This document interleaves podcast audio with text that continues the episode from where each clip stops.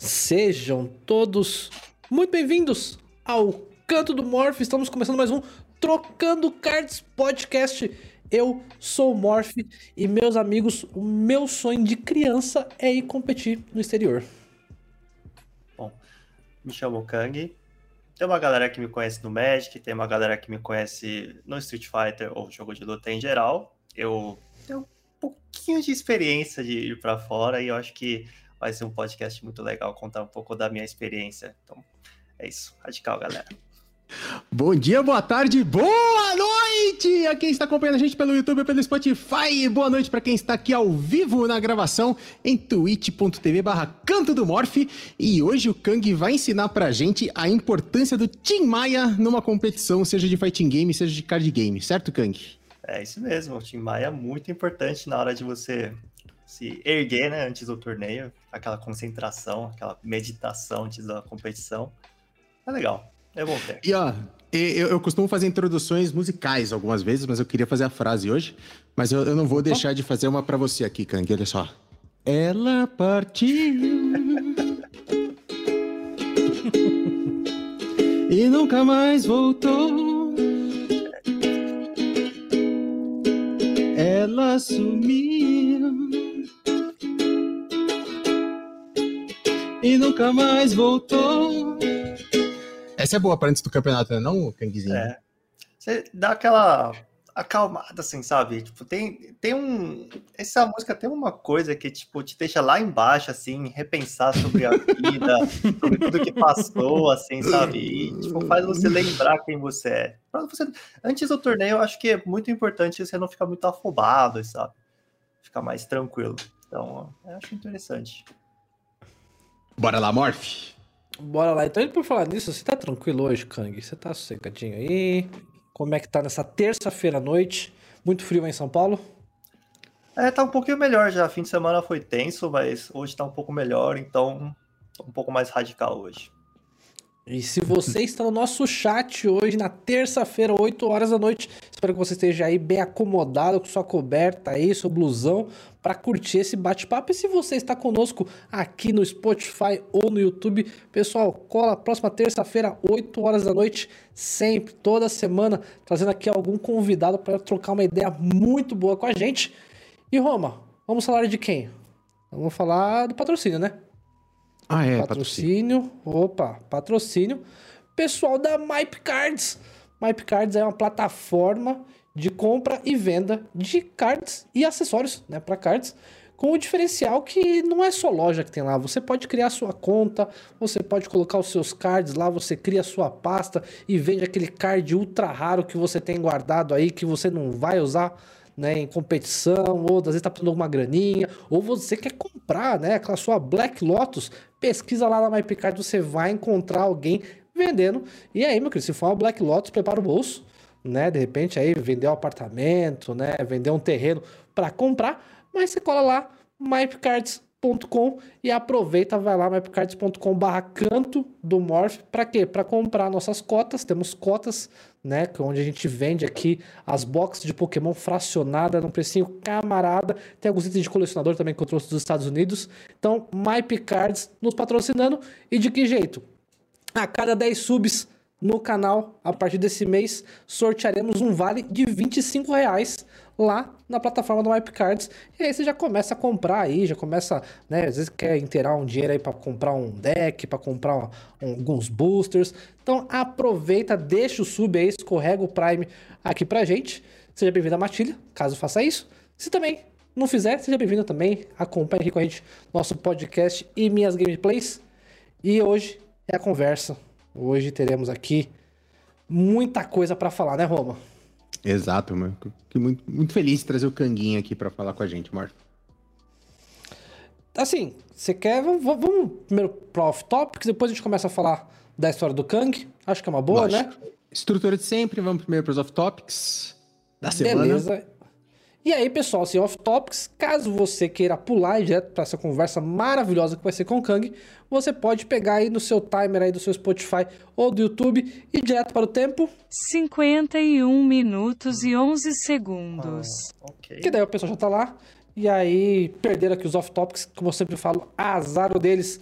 Mas, Soma, off-topics da semana, tivemos uma semana aí com alguns assuntos interessantes, alguns bem recentes, até bem fresquinhos, que chegaram pra gente hoje. Você Exato. quer puxar o primeiro? Quero falar, a gente começou a falar off-stream, quero, quero trazer aqui.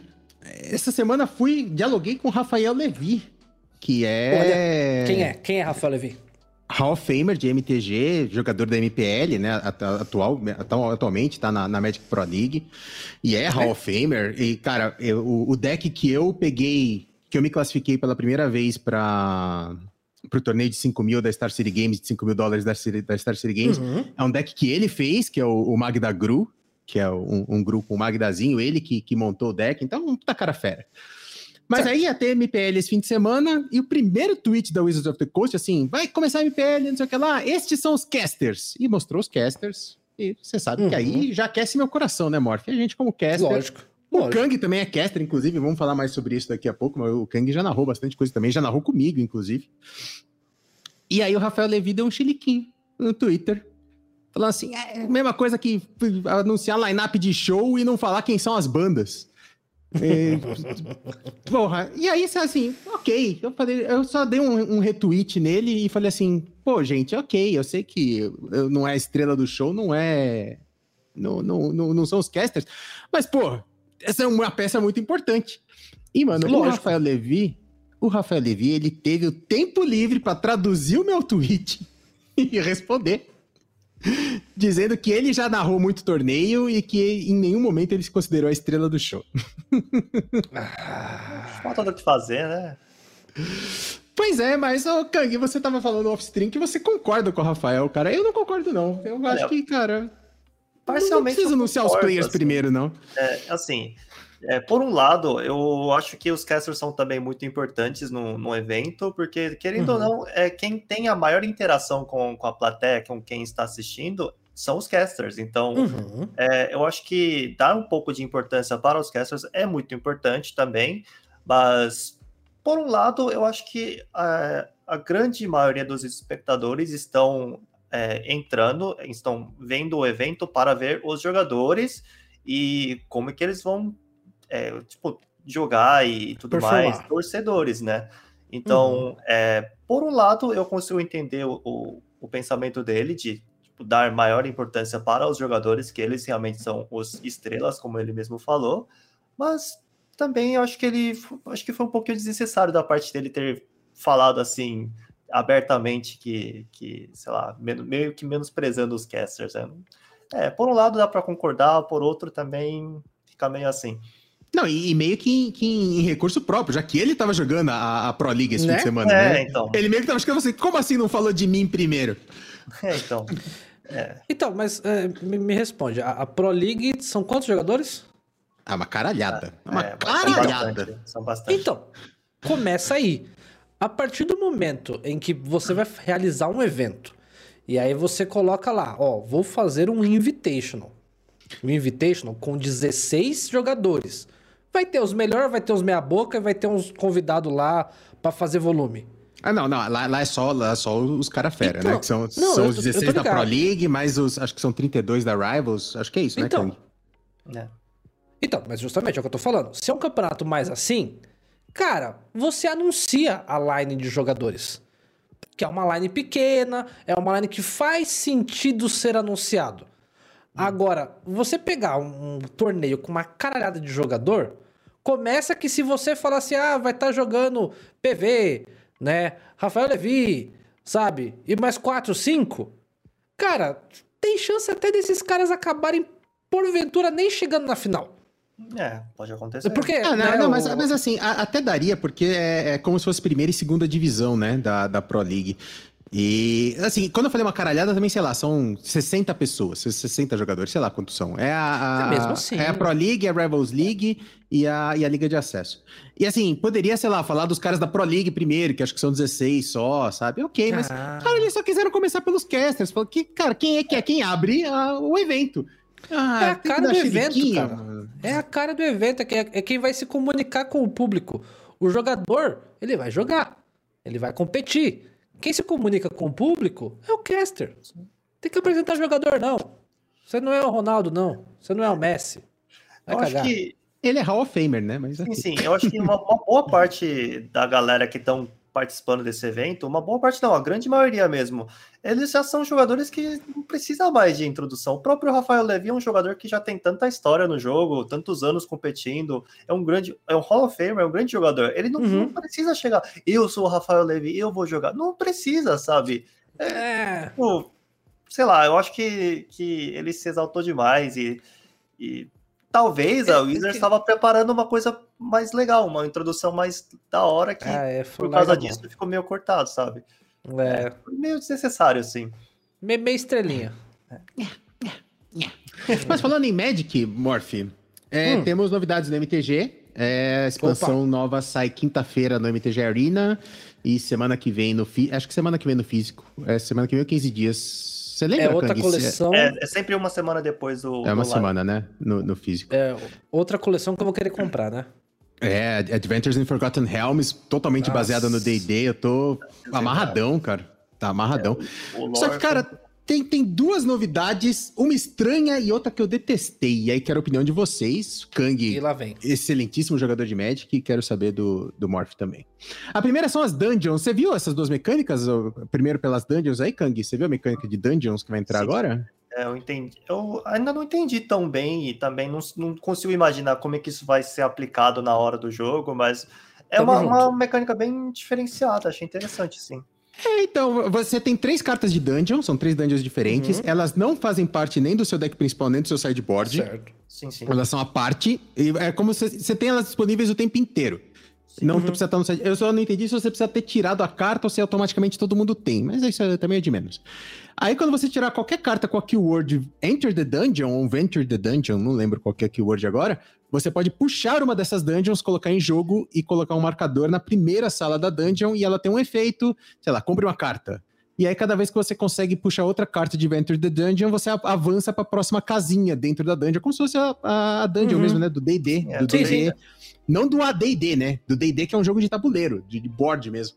E aí, cada casinha tem uma, um espacinho. Essa é a mecânica que eu só achei estranha. Daqui a pouco eu vou falar da que eu não gostei. Ah, Acharam Uhum. interessante? Mecânicazinha de dungeons no jogo? eu achei- é, então, eu achei interessante porque eles focaram bastante no lore e olhando pro lado do lore, realmente é, é muito legal. Tipo, assim, se você é uma pessoa que não se preocupa tanto na competição e mais pela, pela graça do jogo, acho que é uma coisa perfeita que eles fizeram.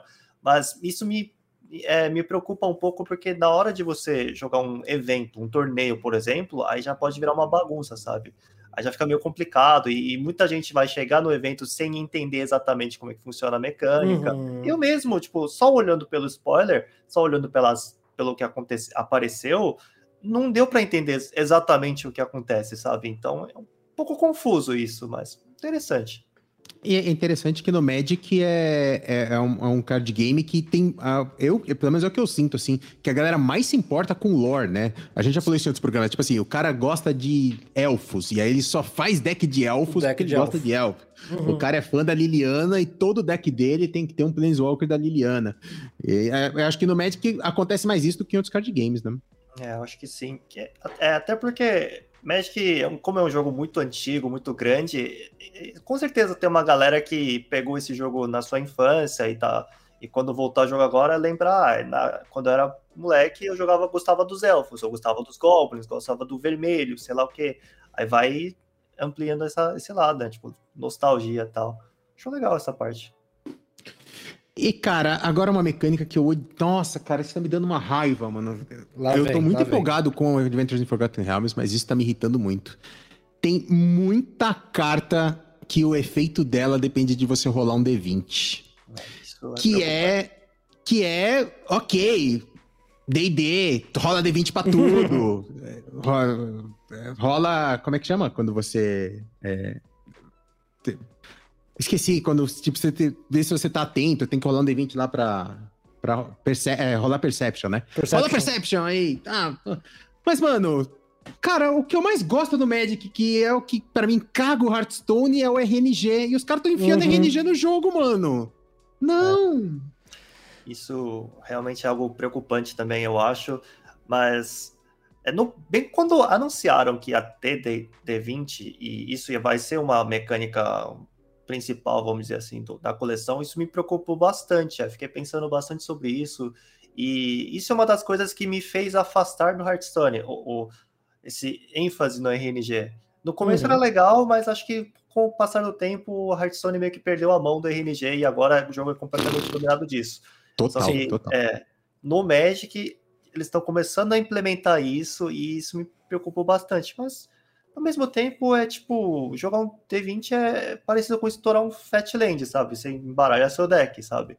Então, é assim, eu acho que é interessante colocar essa mecânica de D20, até porque encaixa perfeitamente no lore, mas eles não podem. é, por exemplo, quando você bate 20, o efeito não pode ser um absurdo, sabe?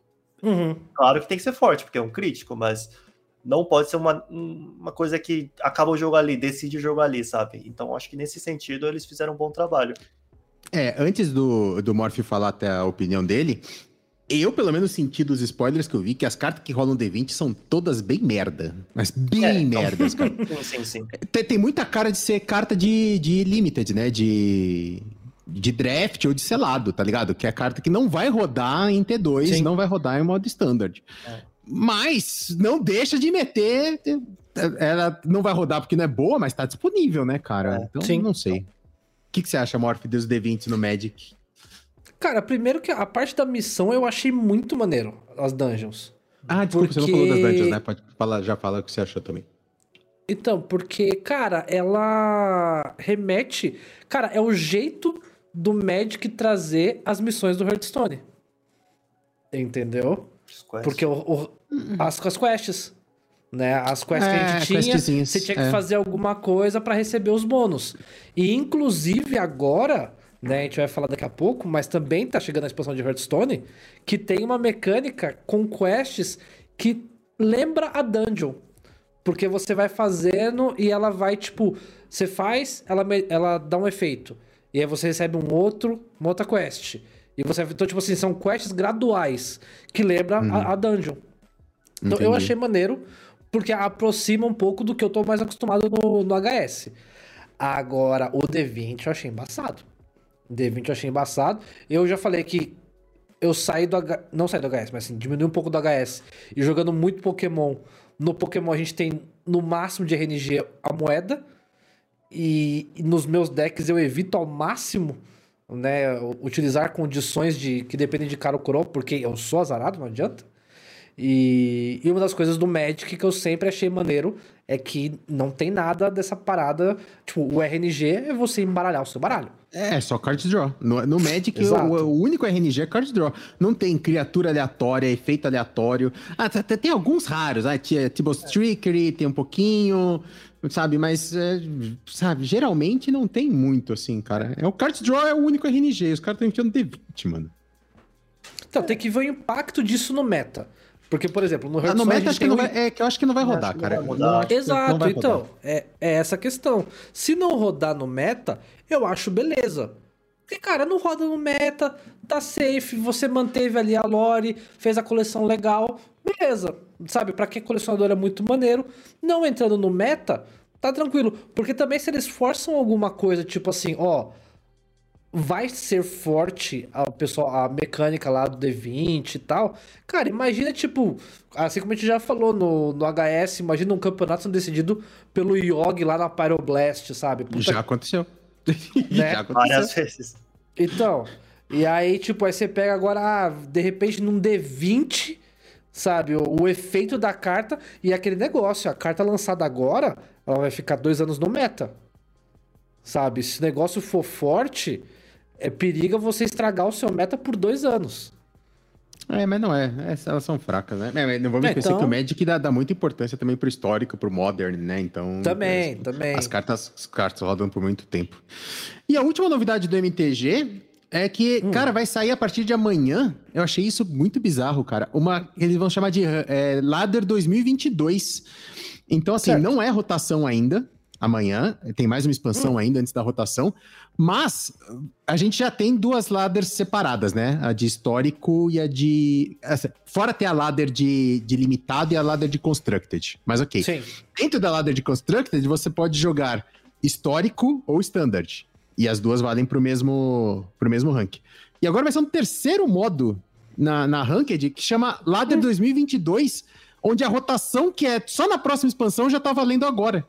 Então só valem cartas que vão ser legais após a próxima expansão. Nossa. Cara, eu achei bizarro, cara. Pra que isso? Sabe, como expansão de antecedência, os caras lançarem um modo em que a única coisa que tá banindo. Ok, o, o Kang, inclusive, deve saber bem disso, né? Deve, assim, tirar Eldraine de uma, de uma ladder faz uma diferença absurda. Porque puta que pariu, que expansão quebrada. Mas, porra, não precisava, né?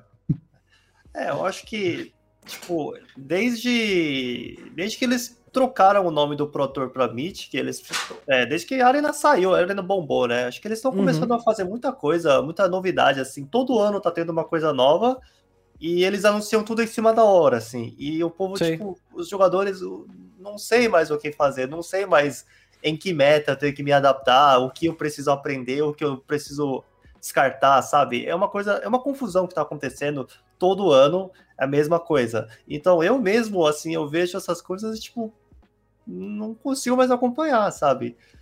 Não, É, o, pior, o pior é que você falou uma coisa agora que me preocupa, porque tem o Mythic Qualifier, aliás, estou classificado pro de agosto. Uhul. Uhul. É... E assim, o Mythic Qualifier, o próximo já tá confirmado que é Standard. Mas nada impede eles de meterem a louca e mano, fazer um, um Mythic Qualifier que o formato seja Ranked de 2022. E aí, mano, Pode fudeu, eu não tenho deck. Exato. Pode Exato. Quer dizer, não tenho deck assim. Se eu jogo Standard, eu vou ter deck, porque é pós-rotação. Mas, tipo assim, eu não tenho nada montado, sabe? E aí, ah, puta, é um formato que às vezes eu nem jogo. E eu falo, caralho, agora eu vou ter que fazer É, um então, deck de, é que- de 2022. você quer estudar um formato novo, assim, só pra jogar um evento, sabe? Recentemente teve, né, o Mythic de, de histórico. De histórico, teve. Tem muita gente, teve muita gente que odiou o histórico, mas foram meio que obrigados a jogar. Uhum. E teve uma galera que já curtia o jogo, então já tava lá e whatever. Mas é, é, é muita. Assim, é coisas que muito em cima da hora, assim, que eles querem fazer, querem mudar. Acho que eles estão sempre querendo revolucionar o jogo e não é assim que funciona, sabe? Não é bem isso que os jogadores querem. Então acho que eles estão criando uma confusão desnecessária com isso.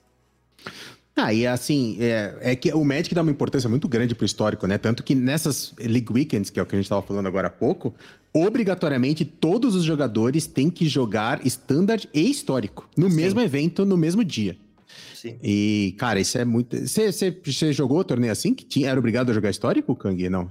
Olha, é que assim, histórico é uma coisa recente que, que apareceu no Arena, né? Mas eu já cheguei Uhum. a jogar eventos, por exemplo, o torneio que eu fui pra, viajar para jogar também, por exemplo, era um torneio que jogava Modern e Draft ao mesmo tempo.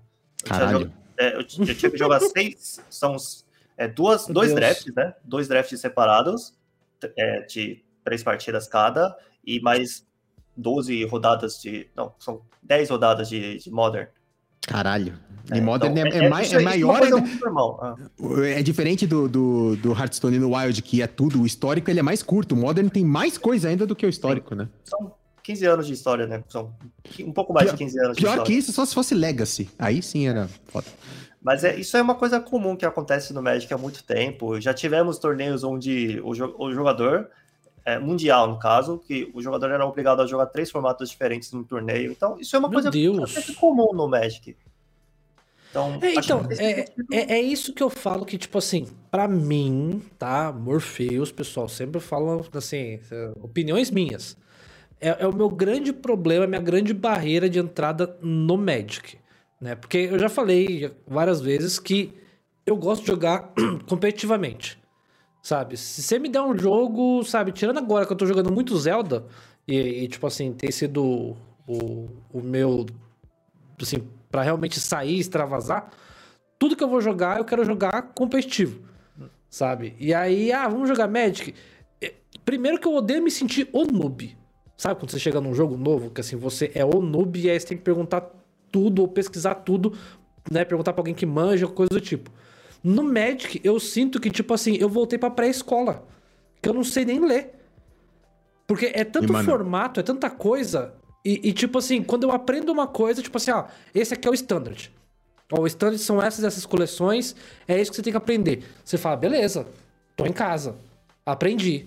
Aí você vai jogar. Aí você começa a jogar. Aí você classifica pra um campeonato. Você fala, da hora. Então, porra, tá rendendo. Aí, ó, o campeonato é, é standard e histórico. Oi? O que, que é isso? É, o, o CCG Ah, então, falou é que que é o ele capítulo largou... dois. É, ele- o CCG falou que ele largou o competitivo de Magic por causa disso, porque quando ele descobriu que ele ia Então. ter que eventualmente jogar história. Exato, cara. Eu falei, não. Então, assim, eu, eu acho isso delicado, né? E aí também, de, de novo, aí tem a tribo, né? Aí você pega a tribo do Magic e aí você sabe jogar standard e tal, aí você encontra com a galera, ô, bora jogar, bora. Aí você chega lá, o que vocês estão jogando? Commander. Nossa. Não, o Magic tem um milhão de formatos, né? Tem Brawl, Só- tem Commander, Então, tem cara, mesão. aí- tem- Então, assim, eu, eu falo que no Magic eu sou sempre um noob, eu não sei ler no Magic nada, sabe? E aí eu falo, não, cara, é uma barreira muito grande, assim, eu queria de verdade que o Rafael de 20 anos atrás, sabe, quando começou a jogar Pokémon TCG, tivesse falado assim, pô, vou dar uma chance também pro Magic, sabe? E tivesse pelo menos acompanhado o que tava acontecendo. É, mas nem isso. Então, cara, eu acho que pra mim não tem jeito. Não tem jeito. Pô, quando, eu. Quando eu voltei a jogar Magic agora nesse ano, e eu tinha parado em 98, 99, eu parei de jogar Magic. Nossa, Uhum. mas eu tomei um choque, cara. Não tinha Planeswalker quando eu parei de jogar Magic. Então, Eu tive que aprender uma né? pancada de coisa, cara. Não, e, e o Magic é foda porque, cara, cada carta é um compêndio, assim. Tem, cara, Question Beast. é. Cara, Que- Question Beast, toda semana eu descubro uma coisa nova que a carta faz, porque, mano, Exatamente. tem texto pra caralho o Question Beast. Tá que pariu. Aí você Isso é assim, por que, que aconteceu isso? Aí você começa a ler, ler, ler, ler, ler, ler. Ah, aqui no meio, ele tá falando que É. criaturas atacantes, o dano não pode ser prevenido. Ah, boa, garoto. Nossa, não, você tá maluco. É, todo pré-release que eu joguei, eu, eu passava perrengue. Porque era eu jogando com as coisas basiquinhas ali, sabe? Jogando com deck agro, tipo, dando face, não sei o quê. Porra, daqui a pouco eu ia fazer alguma coisa, vinha. Counter. E não sei o Aqui, quê. E Aqui, ó. invocação. a e camiseta papapá, aqui. A E não sei o aqui, quê. E Nope. Planeswalker. E Quest. e não sei o quê. Eu falava, caramba, mano, mas, tipo... Seu deck tem- faz tudo isso, sabe? É, você tá louco. velho. É, mas é Ah, e um jogo só- muito bom, tá? Vou aproveitar para mandar um abraço para todo mundo aqui no chat. Ronaldo Charuto, grande Charuto, Aproveita. tá aqui no chat. O Ed, meu chefinho no Combat Club, tá aqui falando que ele que carregou, carregou pro MTGA. O Ed é um filho da puta, porque ele me carregou pro MTGA e agora eu deixo meio salário no MTGA todo mês e o Ed parou de jogar. Vai se fuder. É, O Frinícius tá aqui, o AD tá aqui. Quem mais estava aqui mais cedo? O Alemara estava aqui, então muito obrigado, gente. Todo mundo que está aqui no chat. Eu quero só fazer um último comentário sobre MTGA. Eu descobri essa semana uns vídeos de um cara chamado Sonio. Conhece o Sonio, o, o Kang? Não, não conheço, não. O Covert Go Blue, você conhece? O CGB? Não, também não? Não conheço, não. Ah, É, Pessoal, vocês percebem, tá? Quem tá acompanhando aqui o, o podcast, se você não tá acompanhando, volta. É o segundo ou terceiro episódio, tá? Que o Roma, né, traz alguém que manja de MTG. E aí o Roma, não, aqui ó, porque fulano, o fulano que todo mundo conhece, aí a pessoa. Quem? Não, não. O, o outro lá aqui, ó, é, esse aí é, é o Pica. A pessoa. Oi? É, é porque não, é, são, é. não são competidores, eles são produtores de conteúdo. Quem acompanha É, a produção então- de conteúdo de MTG é outra história. Isso é uma Começou, coisa que eu não começou. acompanho tanto assim. Eu confesso que questão de conteúdo, vídeos e tal, eu não acompanho muito. Eu jogo o jogo, apenas. Jogo o jogo, Tá entro certo. no torneio, jogo o jogo, sabe? Tá certo. Ó, o Ratex também tá aqui e falou que é o carrasco do Kang. Confere isso, Ratex? Mas sai daí, eu já Ih. apresentei ele de tantos jogos. Ele ganha de Nossa. mim um jogo, um joguinho. Ele tá feliz por isso, então beleza. deixa Ah, a esse, esse vídeo do Ratex te dando CA da Kami, tu- acho que eu já assisti umas 500 vezes, porque ele, ele bota esse vídeo pra rodar em loop, né? Que, Mas ok. Inclusive, fui exatamente no lugar que eu estou, então eu fico triste em lembrar dessa cena. Então, mas eh, eu, eu já falei muito, eu tava falando na semana passada do Covered Go Blue. O Covered Go Blue, no dia 28 do mês passado, ele tava top 50 na ladder, não, top 100 na ladder, sendo que esse filho da puta, ele joga com um deck off meta, todo dia um deck off meta diferente. Porque ele faz conteúdo, ele... esse cara é um monstro, cara, porque o cara joga todo dia com um deck off meta, todo dia um deck diferente, e no dia Absurdo. 28, fechando o mês, o cara tá top 100 da Ranked, puta que pariu. O cara é um monstro. Sim. E aí, e aí descobri um cara essa semana que chama Sonio, foi uma recomendação inclusive do próprio Cover Go Blue. Ele fica também top 50, top 30, só jogando com deck of meta, só jogando com deck bizarro. Mas o, o que eu achei mais curioso dos vídeos do Sonio é que não tem câmera e não tem áudio. É só ele Caramba, jogando. Só ele É jogando. só, é só ele jogando com o som do jogo. E é view pra caralho. Jura? Ele tem view pra cacete, ele tem subscriber pra cacete.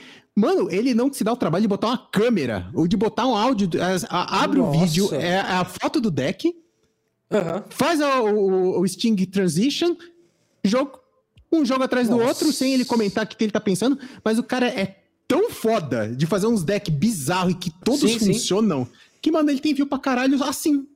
Cara, a gente Meu que gosta de Deus. produção de conteúdo tem vontade de rasgar o cu, né? Porque a gente se mata de, porra, in- instala o Stream Deck e faz efeito e, porra, câmera e, tá, e o cara não. Tá ele, ele, ele só joga pra caralho. É, foda. É, isso é uma coisa. Eu acho que, principalmente no Magic, é uma coisa. Acho que, acho que acredito eu que todo card game é assim, mas principalmente no Magic, sempre teve esse negócio de rogue decks, né? Que a pessoa. Sim. Não, é, a pessoa que cria deck é um pouco mais criativo e não sei o quê. Então, povo gosta realmente de quem realmente cria os decks. Eu mesmo gosto de gente que. Que cria deck e consegue competir em alto nível com esses decks. Todo mundo gosta. Então, Sim. só que no, no dia de hoje, como a internet está muito, muito fácil acesso a tudo, você sabe, você descobre todas as cartas boas e todas as cartas ruins no, no- um dia depois do lançamento do- da coleção. Então, hoje em dia é muito mais raro você ver um jogador que sobe no nível alto com decks aleatórios, vamos dizer assim, né? Uhum. Então acho Uhum. que é, acho que o povo queria ver um cara assim.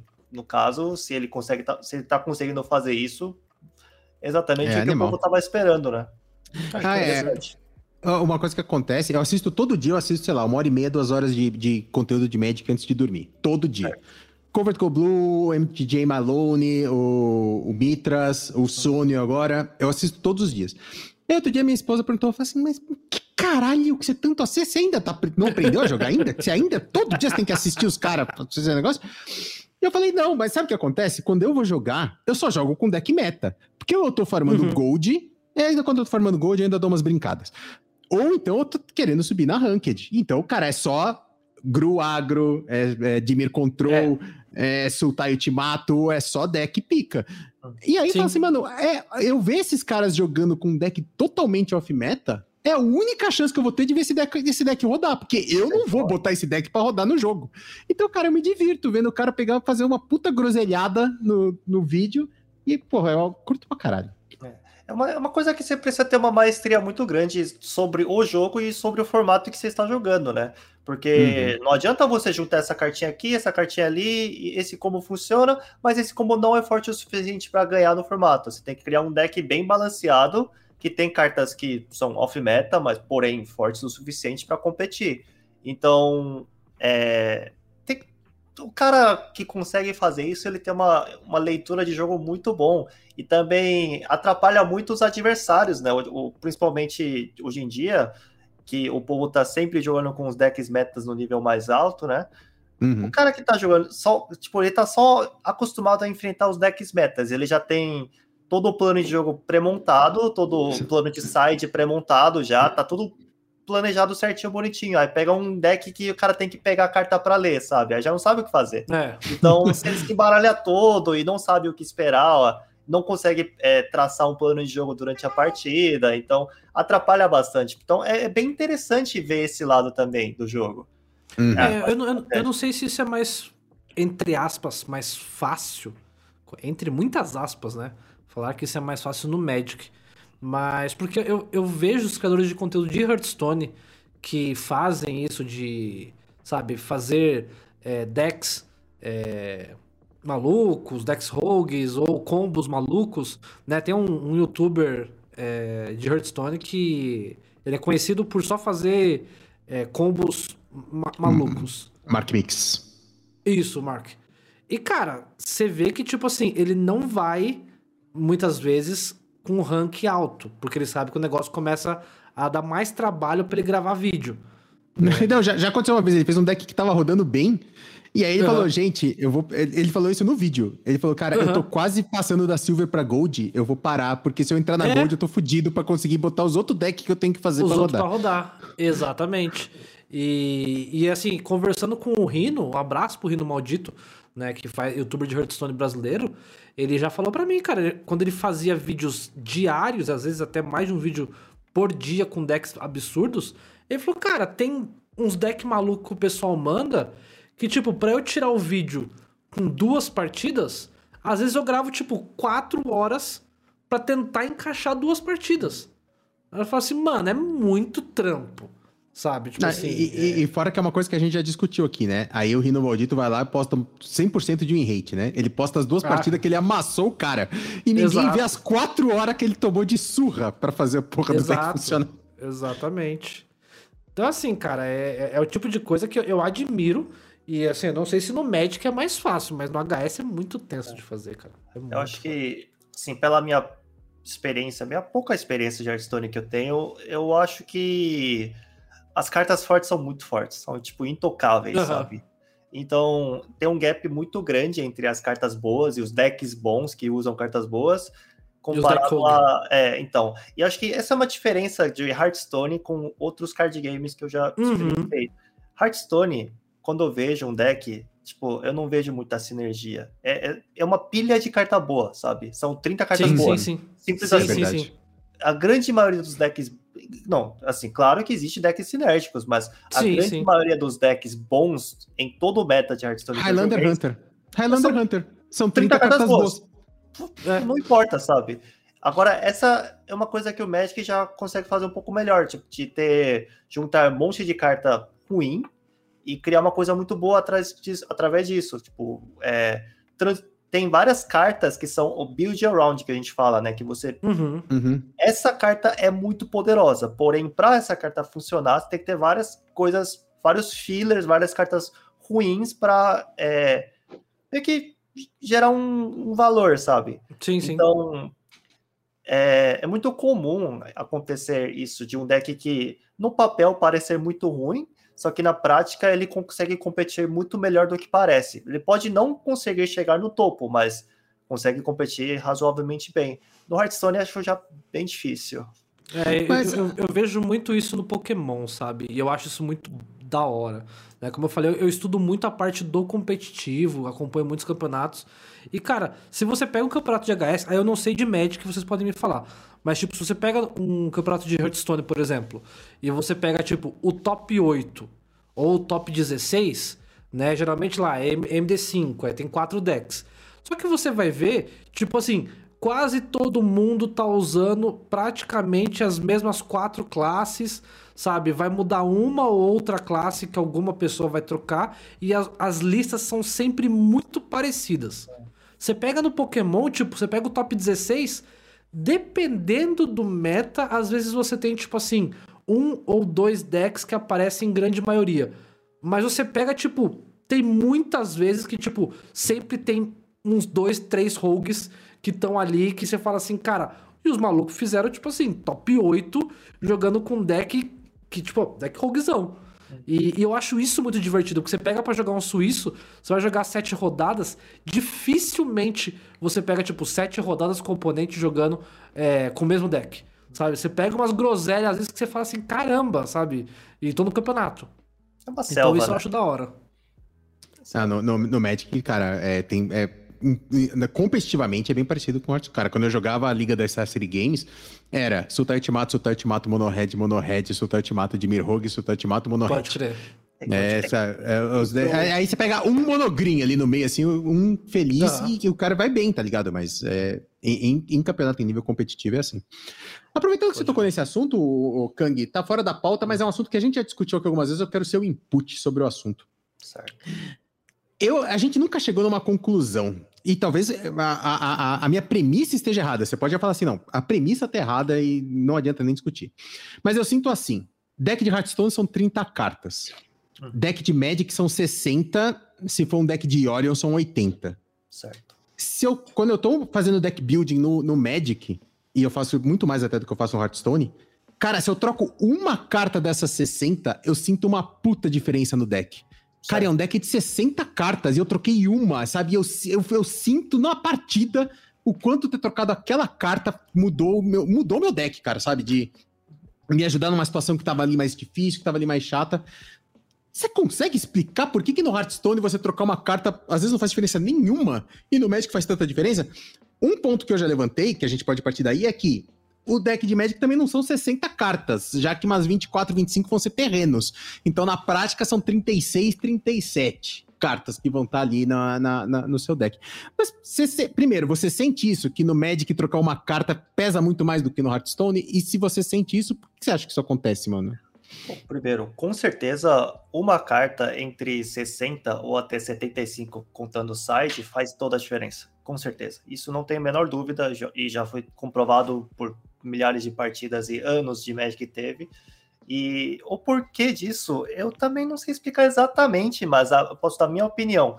É que o Magic, ele tem card selection, tem muito mais card selection do que Hearthstone, por exemplo. Você Scry, vai olhar, né? é, você vai olhar mais carta do seu deck, você vai. Tem cartas que você simplesmente escolhe carta do deck, você vai dar mais draw que o Hearthstone em geral.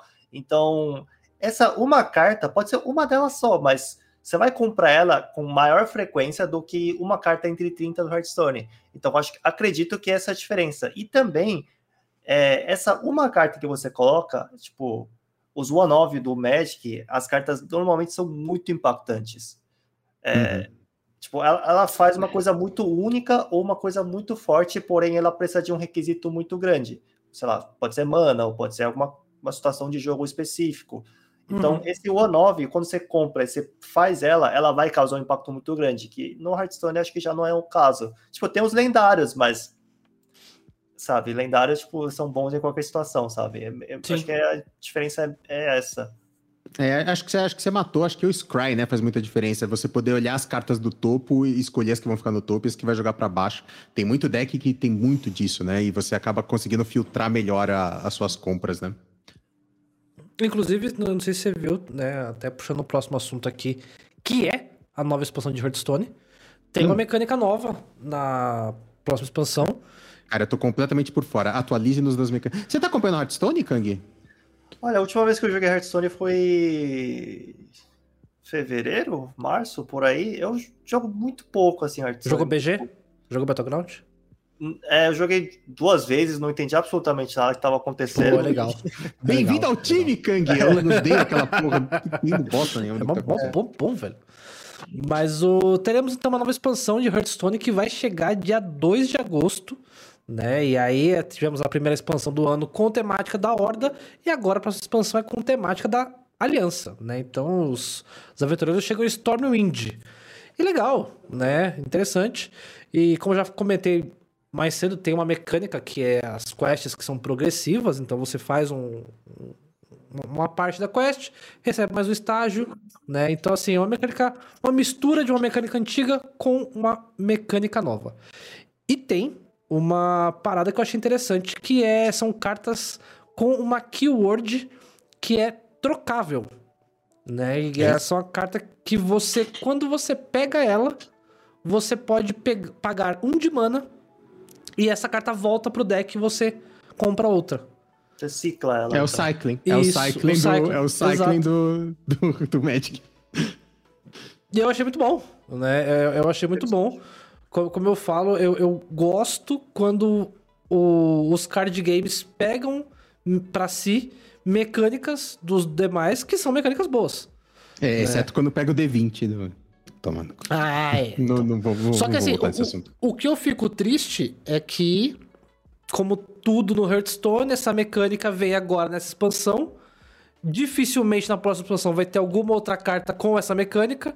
Né? Tipo, as mecânicas do Hearthstone tendem a ficar presas àquele bloco, sabe? E nunca mais voltam. Então eu fico meio assim com isso. Mas eu achei interessante. Eu achei interessante.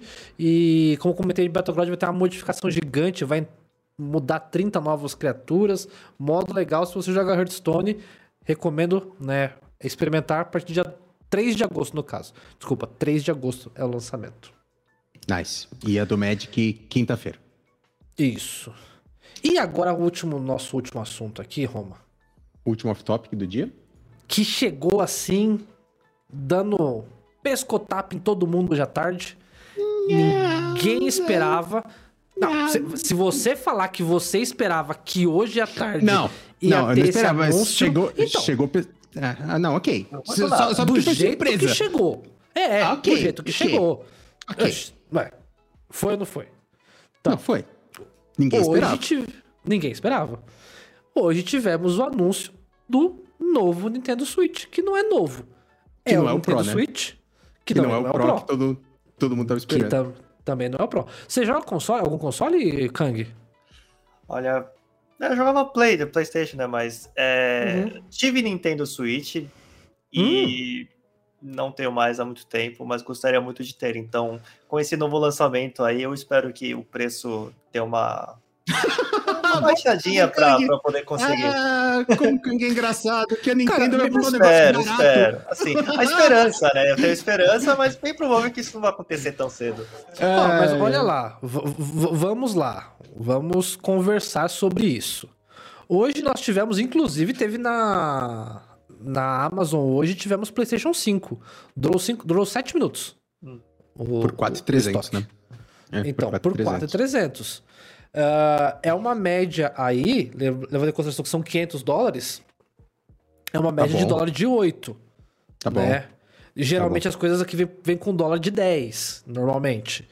Ah, o Nintendo Switch hoje, que custa 300 dólares lá fora, ele, o preço oficial do Brasil é 2,900, porém, é, você já consegue comprar ele a 2,100 em lojas É, 2,100. oficiais. 2,100, 2,200 é fácil pegar. Isso, É fácil é fácil de achar. Eu paguei, eu paguei 2,800 no meu assim que chegou no Brasil. E, inclusive, o Nintendo Lite, que hoje você acha 1.800, 1.700 aqui no Brasil, vai chegar no Brasil com preço oficial de 1.800. Vai chegar Uhum. agora em setembro. Então pode ser que você comece a ver Nintendo Switch Lite aí a uns 1.400, 1.300. Já começa É um- a ficar interessante. Bonito. Já é um preço que eu tô bem disponível a pagar. Então, agora o novo, que vai chegar a 350 dólares, e a senhora Nintendo já informou que no Brasil vem só em 2022. Vá a merda, mas tudo bem. É um Nintendo Switch que aparentemente não muda quase nada. Mudou a tela, né, no Né? caso. Isso, nós temos uma tela OLED um pouquinho maior, agora é de 7 polegadas, o atual é 6.2, só que não é OLED. Eu acho que a tela OLED dá um tchan pra quem joga no modo portátil. Eu jogo bem pouco no modo portátil, mas tudo bem. Eu Ah, quase só ele jogo tem- na TV. Eu quase No Brasil é difícil jogar no portátil também, É, né? então, no Brasil é difícil jogar no portátil. Eu jogo às vezes quando assim, quando eu vou, quero assistir algum seriado e às vezes tô no Pokémon, quero chocar algum ovo e não sei o quê. Só que eu mal tô olhando pra tela. Sabe? Não é tipo, não vou jogar um Zelda que Pai, puxa. pai, pai no banheiro é nice. Tá lá jogando, É, dá aquela é barrigada. mesmo assim. você dá- tá. Agora ele vai ter um dock que vai ser o dock que vai ter já o cabo de rede embutido, que pô, já era assim pro primeiro ter, né? Mas tudo bem. Só que assim, não muda nada, né? Existe ainda, comentei com o Roma isso off stream, né? Porque o que acontece? O chip do Nintendo Switch é um Nvidia Tegra X1, né? Do Switch atual e do Switch Lite. Só que a Nintendo, na documentação que ela disponibilizou, não consta o chip NVIDIA Tegra X1. Consta chip NVIDIA personalizado. E aí eu falei pro Roma, se for um chip é, até com a mesma potência, só que com o adicional de capacidade de realizar DLSS, já muda completamente a história. Porque daí você vai conseguir jogar o seu Zeldinha que você joga hoje, como eu tava jogando hoje. Meu Deus, fui pegar a Master Sword. Porra, ali na, na floresta é 20 FPS, 15 FPS, olha lá. Entendeu? Se você. Se o Switch novo fizer DLSS, você vai jogar 60 FPS sossegado. Então, pra mim que faço live, o negócio fica interessante. Mas nada de informação confirmada. Ele só até é branquinho, tem a cor nova branca, achei bonito também. Ah, parece que acende o... na frente, mas nada demais. O, Mas- branco, o branco eu só acho ruim porque não dá pra você fazer aquela jogatina clássica com cheetos. Que sabe que você fica sem dignidade. Você fica sem dignidade largado no sofá, que os pelos do peito fica cheio de farela de cheetos, Né? manja? E aí, cara, o controle O console branco- branco pra isso dá uma desgraça. Não dá, não. Verdade. Não dá certo. Mas vamos ver, vamos aguardar aí. Isso aí chegou meio de supetão, ninguém esperava um anúncio assim, tipo, do nada. Esperava-se que a Nintendo fosse marcar uma direct e anunciar, mas não. Soltaram um vídeo lá e falou, pessoal, é isso aqui, ó. Ele só chama Nintendo Switch versão OLED. Não é tipo New Nintendo Switch, não é Nintendo Switch Pro, XL, nada. Porque o tamanho é, é o mesmo. Tanto que a dock atual serve nele e a dock nova serve no atual. É, Então- é bom, porque a Doc Nova tem Ethernet, né? Mas é. Cara, estou feliz que. e- e Vou continuar feliz enquanto eles não falarem assim, tal jogo só funciona no LED, que aí eu vou ficar chateado. É, aí Enquanto- é complicado. Com- como aconteceu com o 2DS XL, né? O 2DS XL e Sim. o 3DS XL, que tinha jogo que era exclusivo pro modelo novo. Enquanto isso não acontecer, tô felizão com o meu. O É, meu o Switch ele é especial. O jogo É. saiu uma semana antes e de graça. Então, por enquanto eu vou continuar que- com ele. O que eu arrisco dizer é que se ele tiver o chip com DLSS, a gente pode ter jogos com a seguinte. O seguinte aviso: roda melhor no Ah. Nintendo Switch OLED. Caguei. Eu acho que isso pode acontecer. Agora, pôr. tipo, que vai rodar em todos, exclusi... não, não é de exclusividade, com certeza. Ah, tô, tô, tô, Isso é tô de certeza. boa. Tô de boa. Ah, roda melhor no outro. Foda-se. Tô feliz. Rodando no que eu tenho, tá ótimo. Exato. Chega de off-topics, vamos falar do assunto principal? Chega. Vamos falar, Vamos falar- dessa pessoa que está entre nós. Ai, ai. Que, que, o- que o Roma aqui estava ansiosíssimo. O Ro- o Roma essa Ah, semana, chat. sim. Ele tava, assim, desesperado para que chegasse terça-feira pra gente ter essa conversa com o Kang. Ah, se- sempre estou quando eu tenho gratos amigos que eu tenho trazido aqui. O Kang com certeza é um deles. Kangzinho, vamos começar perguntando pra você como é que você, primeiro, como é que você começou nessa vida de jogar videogame, de querer entrar no competitivo? Como é que rolou isso aí pra você? Ah, você é um cara que é fera, até onde eu sei, nos fighting games e em Magic. Tem acho que CS você competiu também, né? Ou não? CS nunca foi não, não competitivo. cheguei a competir, mas, tipo, eu, Mas você eu- joga bastante, né? CS Eu também. gosto, de, eu gosto do jogo, mas nunca cheguei a competir. Eu não sou tão. Tipo, eu não tenho esse nível pra competir no caso. Não, eu sou, sou, sou nível 20 na GC, mas é só isso. não, não, não chega a ser tudo isso também. É, Mas como é que você começou, Kang? Como é que como é que começou videogames na sua vida e como é que você começou a competir em videogames? olha, eu nasci pra. É, bom, eu sou coreano mesmo, eu nasci lá e eu nasci num lugar que era interiorzão, sabe? Não tinha nada pra fazer. Eu abri a porta de casa, era mar. Literalmente. Caraca, É, eu morava de frente ao mar. Era, era caraca. uma. Assim, interiorzão, sabe? Uhum. Eu não tinha nada pra fazer, não tinha absolutamente nada pra fazer. Na minha escola tinha 10 pessoas. Em todas as. Nossa. Juntando todo mundo, tinha 10 pessoas. 10 alunos, no caso. Então Ah. não tinha nada pra fazer. Então, ali eu, tipo, cresci sem saber de nada, sem saber da tecnologia, nem nada. Até que chegou um amigo do, da cidade, ele veio morar no interior, que ele tinha um, um videogame. Ele tinha um Nintendinho ali. Foi a primeira vez, nossa, que coisa legal, que absurdo isso. Uhum. Só é- era um É, Famicom, então. provavelmente, né? O japonês. É, Ou não? Sim. Ah, ok. Eu não, não tenho uma lembrança muito boa dessa época, mas eu, tinha, Ah, eu lembro que ele tinha é, um- uma coisa, tipo, tinha 64, tinha mais videogames assim, ele tinha vários Aham. videogames. E, assim, bom, tu- só tem 10 crianças no, no lugar todo. E um, um moleque tem videogame, todo mundo vai na casa dele todos Lógico. os dias, lógico. Lógico. E assim, como são 10 moleques, você precisa ganhar pra poder ficar, sabe? Então naquela Ah. gente jogava um monte de jogo, assim, jogava Smash, jogava Mortal, jogava o Street versão do, do Nintendinho, jogava de tudo e eu queria ser bom pra poder jogar mais tempo. Foi assim que comecei Questão a... de sobrevivência. Exatamente. Nice. Sobrevivência. Legal. É, então, foi assim que eu comecei a, nossa, eu quero melhorar, quero entender. Aí fui é, descobrindo os golpes de, um- de cada vez, assim. Foi assim Uhum. que eu comecei a, a- a, acho que, puxar essa, esse espírito mais competitivo, sabe? Essa vontade de querer ganhar, sabe? E aí, até eu- quando eu comecei a... Cresci um pouco, né? De- Depois minha mãe teve uma condição melhor, então a gente se mudou para a cidade. E quando eu vim para a cidade, aconteceu de que eu estar morando, é, tipo, cinco minutos do maior fliperama da cidade. Eu, eu, não sabia, eu não sabia que aquilo era o, o fliperama mais importante da cidade, mas era, é do caminho da minha casa até a escola, tinha esse fliperama, então o que, que eu fazia? É, eu falava, mãe, tô indo pra escola, e sabe como é, né? Então, Tentação. É, então, aí ficava sempre lá olhando, aí toda hora olhando, olhando, ah, eu quero jogar. Aí eu, então foi assim que eu comecei a jogar videogames em geral, foi no fliperama mesmo. Eu desde pequeno comecei a, a, querer ganhar e quando comecei a frequentar fliperama tinha muita gente bom mesmo, porque era maior fliperama da cidade, né? Então fui aprendendo de pouco a pouco. Ninguém nunca chegou a falar, não, eu vou te ensinar. Nunca, nunca foi isso, mas uhum. foi só de olhar assim, e como todo mundo era muito bom, era tipo, eu colocava uma ficha, era óbvio que eu ia perder na primeira, mas mesmo perdendo assim, eu aprendi uma coisa ou outra, né? Então foi assim que comecei a evoluir. Aí eu bom, mais uma vez, conheci um amigo que me levou para o caminho errado, né? Ele me mostrou cartinhas. Hum. A gente brilhava assim e tal. Pô, que legal, né? Vários samurais. Eu comecei a jogar Magic na época de Kamigawa.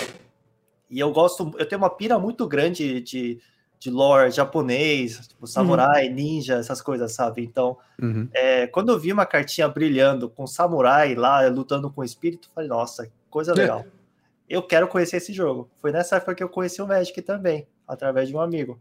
E ele me levou para as lojas, eu fui vendo e tipo, eu vi que o jogo Tudo não era Coreia. só coisa de sim. E, e, eu vi que o jogo não era só coisa de samurai, tinha tipo dragão, tinha um Sim. monte de coisa, tinha um, sei lá, história do da Arabian Nights, um monte de coisa assim. Eu fiquei fascinado com isso, eu fui seguindo atrás e e demolei, levei alguns anos para realmente competir, porque é, com a mesada que eu tinha, não era possível montar um deck bom para participar dos torneios, então. Não é até hoje, tá? É. Bom, você, sabe, né? Você, você é. sabe muito bem o quanto é, mas, é caro montar. E isso eu ia, perguntar, né? Assim, é, apesar de você estar há bastante tempo no Brasil, hum. se você tinha, se você tem recordação de tipo assim, o quanto impactava, né? Tipo, porque aqui sempre foi caro e tipo muito caro. Né? A gente sempre fala que né, jogador de Magic que, que joga, cara, tem que ter grana. É, né? tem, que ter, é, tem que ter. É um hobby muito caro, com certeza. É muito caro. Agora, lá na Coreia já era uma parada muito cara ou, tipo, era caro, mas, tipo, dava pra... Era, era caro também. Era caro Entendi. Sim. E são... Até porque a comunidade da Coreia é, caiu bastante. Morreu, né, um tempo. O Magic não existia na Coreia. Não tinha a versão hum. coreana do Magic por sei lá, mais de década. Não Caraca. tinha gente jogando lá porque o jogo era muito caro para padrão dos coreanos. Entendi. E, é, então foi assim, foi juntando de pouco a pouco mesmo que eu fui. Eu levei anos para conseguir cartas o suficiente para montar um bom deck. Sim. E foi é, e, e, mesmo assim eu não participava dos torneios lá porque eu, sei lá, não acho, eu não estava confiante com o meu deck e tal. Uhum. Aí foi, eu comecei a competir de verdade mais ou menos quando eu cheguei aqui. É, lá eu já cheguei a jogar uns torneios, né? Mas tipo, nada tão significante. Mas eu realmente comecei a competir, comecei a gostar de participar do, do Magic quando cheguei aqui. E isso foi uma. Assim, eu ter gostado do, desses jogos, do jogo de luta e também do, do card game, foi o que me fez é, ter criar amizades, criar elos, conexões por aqui também. Porque uhum. quando eu cheguei aqui, eu não sabia falar português. É, então. Eu não tenho amigo, não, não conheço ninguém, não sei falar português. Como é que eu vou. Nossa. O que, que eu vou fazer, sabe? Sim, então, sim. É, o que eu fazia era ir pro fliperama, porque lá era só colocar uma ficha e jogar, não precisou conversar com ninguém, certo? Uhum. Chegava lá, sentava, jogava tal. Dava um cacete em geral? não era bem assim, mas. Mas é, foi assim que eu conheci, comecei a, a, conhecer pessoas e aprender a falar português, no caso. Que nice. É, eu estudava, claro, eu estudava para estudar português, mas o que você estuda no livro e o que você estuda na vida ah. é muito diferente, sabe? Sim, sim. É, então... Eu, eu, já, eu já vi relatos de gente que aprendeu outro idioma jogando Magic. Tipo, o cara, eu, acho que o cara tinha se mudado pra Bélgica, alguma hum. coisa assim, ou pra França. Era algum país que falava francês. E, tipo, aí ele começou a ir pras lojas para jogar E, tipo, ele pegava a carta em francês e ele tinha de cor o que aquela carta fazia. Então ele começou, tipo, a ler as coisas em francês já sabendo o que estaria escrito, tá Assimilando. ligado? E aí ele começou a assimilar o idioma com o Magic, assim. Ó, lógico que não foi só isso, que nem fudendo que dá pra só com isso. Mas o Magic ajudou pra caralho ele também. E fora, assim, aí ele começou a, ter- a trocar ideia com as pessoas na loja, tá ligado? E aí Sim. isso ajudou ele pra caramba. Comigo foi mais ou menos isso também. Eu comecei a, a, a conhecer o português mesmo. Muitas coisas que eu aprendi, muitas coisas que eu falo, eu aprendi através do Magic, através das próprias cartas e também da galera que eu, que eu conheci através do jogo. Então, é, para mim, não é apenas um, um jogo, sabe? Não é apenas um Aham. hobby. Hoje em dia é muito mais que isso. Tem, Tem um uma- impacto na é. sua vida, né? Exatamente, tem uma, uma coisa muito grande na minha vida mesmo. Hora. E acho que. E, tipo, eu tinha parado de jogar Magic há um bom tempo também, mas fiquei uns 3, 4 anos sem jogar Magic, sem, tipo, nem encostar mesmo. Uhum. Mas eu- quando tinha evento grande, eu sempre ia pra, pra ver a galera, pra conversar e tal. Então é, é algo muito importante na minha vida. Foi realmente. Acho que se não tivesse esses dois jogos, acho que não estaria mais aqui no, no Brasil. Acho que eu teria voltado uma hora. Ah, Hum, cara, pode que crer. foda. Só, só, só um off-topic à parte. Qual o seu arquétipo preferido do Magic, o, o Kang? É agro, controle? Olha, eu Combo. gosto muito de agro, eu gosto muito de dar pancada na cara. Porém, eu jogo muito melhor de control. Então, assim, apesar de eu gostar de agro, eu sempre jogo de control porque eu sei que vou me dar melhor. Nice. Interessante. Eu- É, eu- eu- o, o, o, eu- eu até puxo o deck a- controle, ele é mais, ele é mais, requer mais, né? Eu acho. Requer mais do jogador. Ah, entre aspas, eu acredito que agros. É que, tipo assim, o raciocínio que você precisa ter é diferente. E eu acredito que o agro ele é um pouco mais restrito. Ele, como você tem menos recurso que um jogador, com- menos recurso e menos tempo para finalizar a partida Uhum. do que um deck control, você precisa usar esses poucos recursos do jeito mais eficiente possível. Você tem que tirar o máximo com o pouco que você tem. Você tem que Sim, espremer mesmo as cartas. Então, é, ele exige essa habilidade de você enxergar, é, tirar o máximo das suas cartas. Agora, o control, é, você naturalmente você quer jogar um jogo mais longo, um jogo mais demorado mesmo e com- olhando mais cartas do, do seu deck, sempre puxando mais recursos do seu deck. Então, mesmo que você cometa um erro, você consegue consertar esse erro daqui a alguns turnos ou com- o passar do tempo. Então, é, ele exige um conhecimento diferente, que é, no caso, a sua sobrevivência mesmo, né? Tipo, é como planejar até você conseguir chegar num ponto onde você não tem mais como perder, sabe? Uhum. Então, É. são, acho que são dois, duas coisas diferentes. Exige dois é, pensamentos diferentes. Então, eu não diria que um é mais difícil que o outro, não. É, eu, eu, mudei muito minha percepção de, de, que, de falar assim, ah, jogar de control. Porque eu sou jogador de control, né? E, no Hearthstone. Mas. E eu sempre, né, zoei muito agro de falar assim, cara, puta. Assim, tá Eagle verde, face. joga, sabe? Eagle é, face. Eagle Face, vambora, sabe? Mas em termos de competitivo, é, eu aprendi que o jogador de agro, eu acho que acaba sendo mais difícil porque, como você falou, por ele ter menos tempo e menos recurso, ele não pode errar. É. O, o jogador de agro, quando ele erra, dificilmente ele vai ter o comeback. Porque ele usou uma ferramenta que provavelmente ele precisaria para finalizar o jogo, ele usou de, um- de uma forma errada. Já o jogador de controle, se ele tem um erro, ele tem chance do comeback. Sim. Porque o jogo vai continuar. Né? É, Então. na, na verdade, o agro ele é bem menos brain dead do que ele parece quando você olha a ladder, né, cara? é. Tem sim, muita sim. decisão atrelada. Mas agora, tudo isso posto, uma coisa que eu. É, isso aqui a gente tá fugindo da pauta, mas isso é normal a gente fazer aqui no podcast. É, eu amo jogar de controle e na ladder do Magic e no, no farm de gold do Magic eu só jogo de controle. Mas campeonato eu só jogo de agro. Por quê? Porque para pra mim é muito cansativo. É, campeonato de Magic, pra galera que não sabe, é sempre suíço, né? É, pelo Uhum. menos a primeira fase do torneio. Então, cara, são cinco partidas, é certeza, não é 0-2 naninha, tá ligado? Você, vai jogar mais. É, Sim. e, cara, pra mim é muito cansativo, assim, terminar uma rodada e emendar na bunda da outra, tá ligado? E principalmente com o deck que você tá, sabe, queimando a cabeça pra achar o Sim, incondition. sim. Então, eu gosto de jogar de agro porque eu gosto de finalizar minha partida. A, a- as rodadas em Suíço de Magic tem uns 50 minutos aproximadamente. Eu gosto de encerrar minha partida em 20, 25 minutos, ganhando ou perdendo. E aí eu ter 20, 25 minutos pra, mano, relaxar, tá ligado? Assim, beleza. Acabou minha rodada, já sei se eu ganhei ou se eu perdi. Agora eu posso, sabe, esfriar a cabeça pra esperar a próxima. Cara, quando eu joguei é, a Star City Games de Sultai Ultimato, mano, eu estafa absurda, cara, porque assim, eu acabava, eu era sempre assim, faltava assim, faltam duas partidas reportarem, a minha era uma delas, tá ligado? e, mano, assim, cara, muito cansativo, mano, sabe? Você. Partida longa termina, mais uma partida longa termina, mais uma partida longa termina.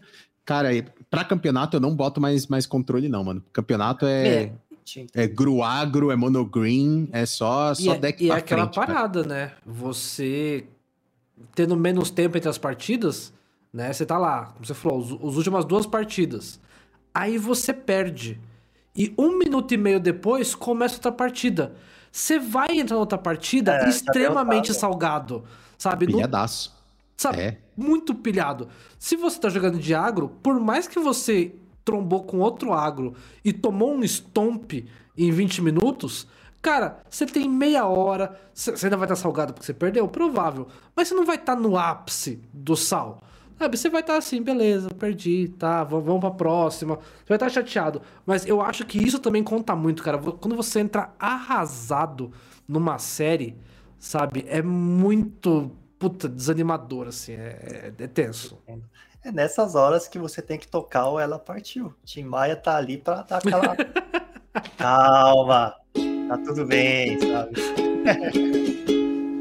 É, então, é, é necessário. Não é apenas um meme. Agora, é, nesse caso do. Realmente, um torneio, se você jogar com control ou decks que é, demora mais a partida, acho que fisicamente cansa muito. Eu sinto muito isso, é, assim, como eu gosto de jogar de controle nos torneios, no final do dia, não sei, mas parece que quando eu sinto pressão, quando tô muito nervoso, isso vai tudo pra minha perna, sabe? Então eu termino Uhum. o dia, minha perna tá arregaçada, sendo que eu fiquei sentado o dia Caraca. todo. É, eu Caraca, fiquei sentado o dia curioso. todo e, tipo, fico com, com perna dolorida pra caramba, sabe? Pode crer. É, então é, é, é realmente isso também é um dos fatores na hora de você decidir deck no, no torneio. Também acho importante.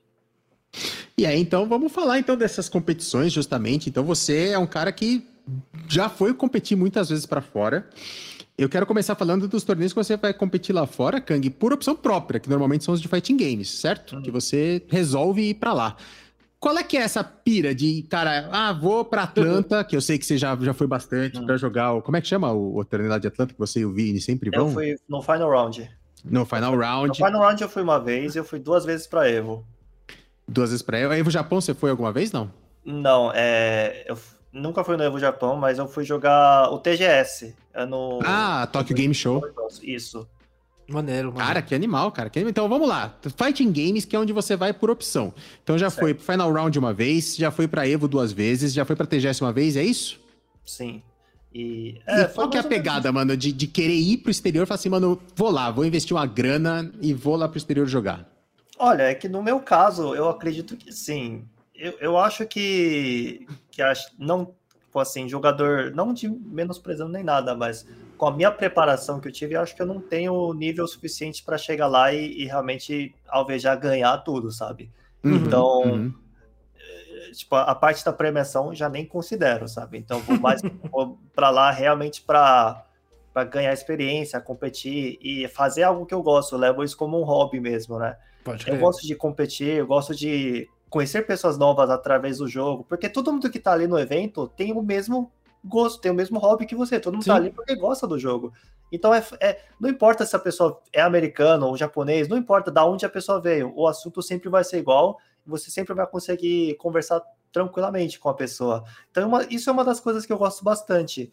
E também é, viajar, né? Tipo, quando você vai num evento, não é apenas só o evento, não é tipo dois ou três dias que você vai ficar lá no, na convenção e é isso. Não, você vai conhecer a cidade, vai conhecer outros lugares e, e tudo mais. É, então, eu considero mais como, como uma viagem e como um hobby mesmo do que Uhum, realmente uhum. querer ganhar. Claro que eu quero fazer o meu melhor, eu sempre dou o meu melhor, mas a, a intenção principal é, é me divertir. Isso, nessa parte, com certeza, me divirto bastante.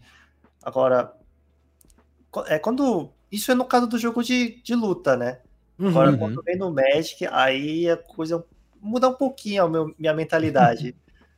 Por quê? Vai pra ganhar, né? Pra gente. Mas, o, o- mas só, só, só pra não, só pra não perder esse gancho, você teve algum amigo que você fez já no exterior, em torneio, e que é seu amigo até hoje? Ou, ou- ou também nem tanto assim? Não, já, já, com certeza, já te- tenho amigos que, assim, se eu chegar lá hoje, o cara vai me, atender, sabe? É, Uhum. tipo, eu tenho muitos amigos no Chile, que eu fui várias vezes, pra, tanto para jogar jogo de luta, tanto para jogar Magic, eu conheço muita galera de lá. O po- povo de Las Vegas receberam muito bem também, e tem a galera da... os coreanos que moram nos Estados Unidos, que são a galera da, da Los Angeles, né, que eles também Uhum, uhum. é, eles, além de ter me aceitado muito bem, eles me ajudaram a participar de um evento que ia ter na Coreia. Ia ter um evento, Caramba. eles, eles que estavam organizando, no caso, os caras do Café ID, eles estavam organizando um torneio na Coreia. Eles queriam que aquele torneio virasse um Major anual, que no fim das contas não deu muito certo, mas esse era o plano. Aí no segundo ano do, do evento, eles me convidaram, falaram, vem aqui, porque vai ter um evento, a gente te ajuda ao custo, tipo, claro que eles não co cobriram Uhum. tudo, mas eles ajudaram bastante, também quando cheguei lá eu tive lugares, lugares para ficar, eu fiquei junto com, com os caras no, no, no- no hotel, a gente dividiu, no, né, no caso, e foi muito interessante essa, essa conexão que eu criei através disso, e também a gente acaba aprendendo muito mais sobre o jogo desse jeito também, porque cada eu aprendi que cada região, cada lugar tem um pensamento diferente sobre as coisas. É, Por exemplo, o que, a, o que a gente acredita que é o, o forte, o top tier absoluto daqui, talvez lá eles olham de uma maneira diferente. Eles pensam, não, aqui a gente acha que isso é o top tier porque tal, tal, tal. Aí você aprende uma coisa nova, você aprende. é, Você abre o seu pensamento um pouco mais O meta, né? o meta é diferente em regiões diferentes, né? Tanto em card game quanto em, em fighting game, né? Curioso isso. É, assim, a gente tem um, um consenso comum de que o forte, assim, os fortes são sempre os mais fortes, mas a discussão é, é o que é mais forte que o outro e o porquê. Hum, E Uhum. o que o que countera o quê, e coisa que eu, por exemplo, que eu aqui no Brasil eu não teria aprendido, as coisas o pessoal de lá pensa e eles conseguem explicar melhor. Tipo, são coisas que só olhando o vídeo, talvez a gente não consiga entender o raciocínio atrás, mas conversando você realmente, nossa, faz sentido, sabe? Então, realmente muda bastante você É, partir para fora algumas vezes. E, e isso eu acho interessante, né? Porque é, é um dos motivos até do porquê que sempre que eu posso, eu assisto né, o Grandmasters né, da, de Hearthstone. Certo. É, Grandmaster, pra quem não sabe, é uma competição que é, passa é, semanalmente, sexta, sábado e domingo, e passa as três regiões né, com os Grandmasters de cada é, etapa. Então, tem a Invitational, região... né? É Invitational. isso. São, são 16 jogadores fixos em cada região. Isso. E aí você tem a América, a Europa e a Ásia A melhor? Pacífico. A Europa, a melhor região. E Ásia. Pacífico. E assim, eu acho interessante, e já me questionaram bastante quando eu falo assim, pô, mas eu gosto de assistir todas. Então, assim, já teve várias vezes que eu deixei de fazer live na sexta, sábado e domingo, porque, cara, eu começava a assistir Grandmasters Ásia é, 9, 10 horas da manhã da sexta e acabava Américas 10 horas da noite. E isso, assim, tipo, os três dias. E o pessoal meio que já fala assim, cara, mas é Hearthstone, tipo, é, você tá jogando. Tudo bem, são os melhores do mundo, mas, tipo, não cansa, não.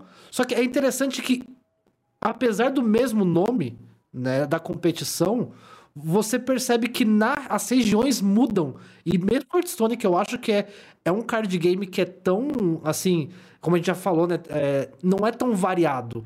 Mas você percebe que as composições e o modo de jogar dos asiáticos é muito diferente dos europeus, que é muito diferente dos americanos. É. Né? E aí eu acho isso muito, muito maneiro. Só que é aquilo que você falou. Uma coisa é você ver e até entender.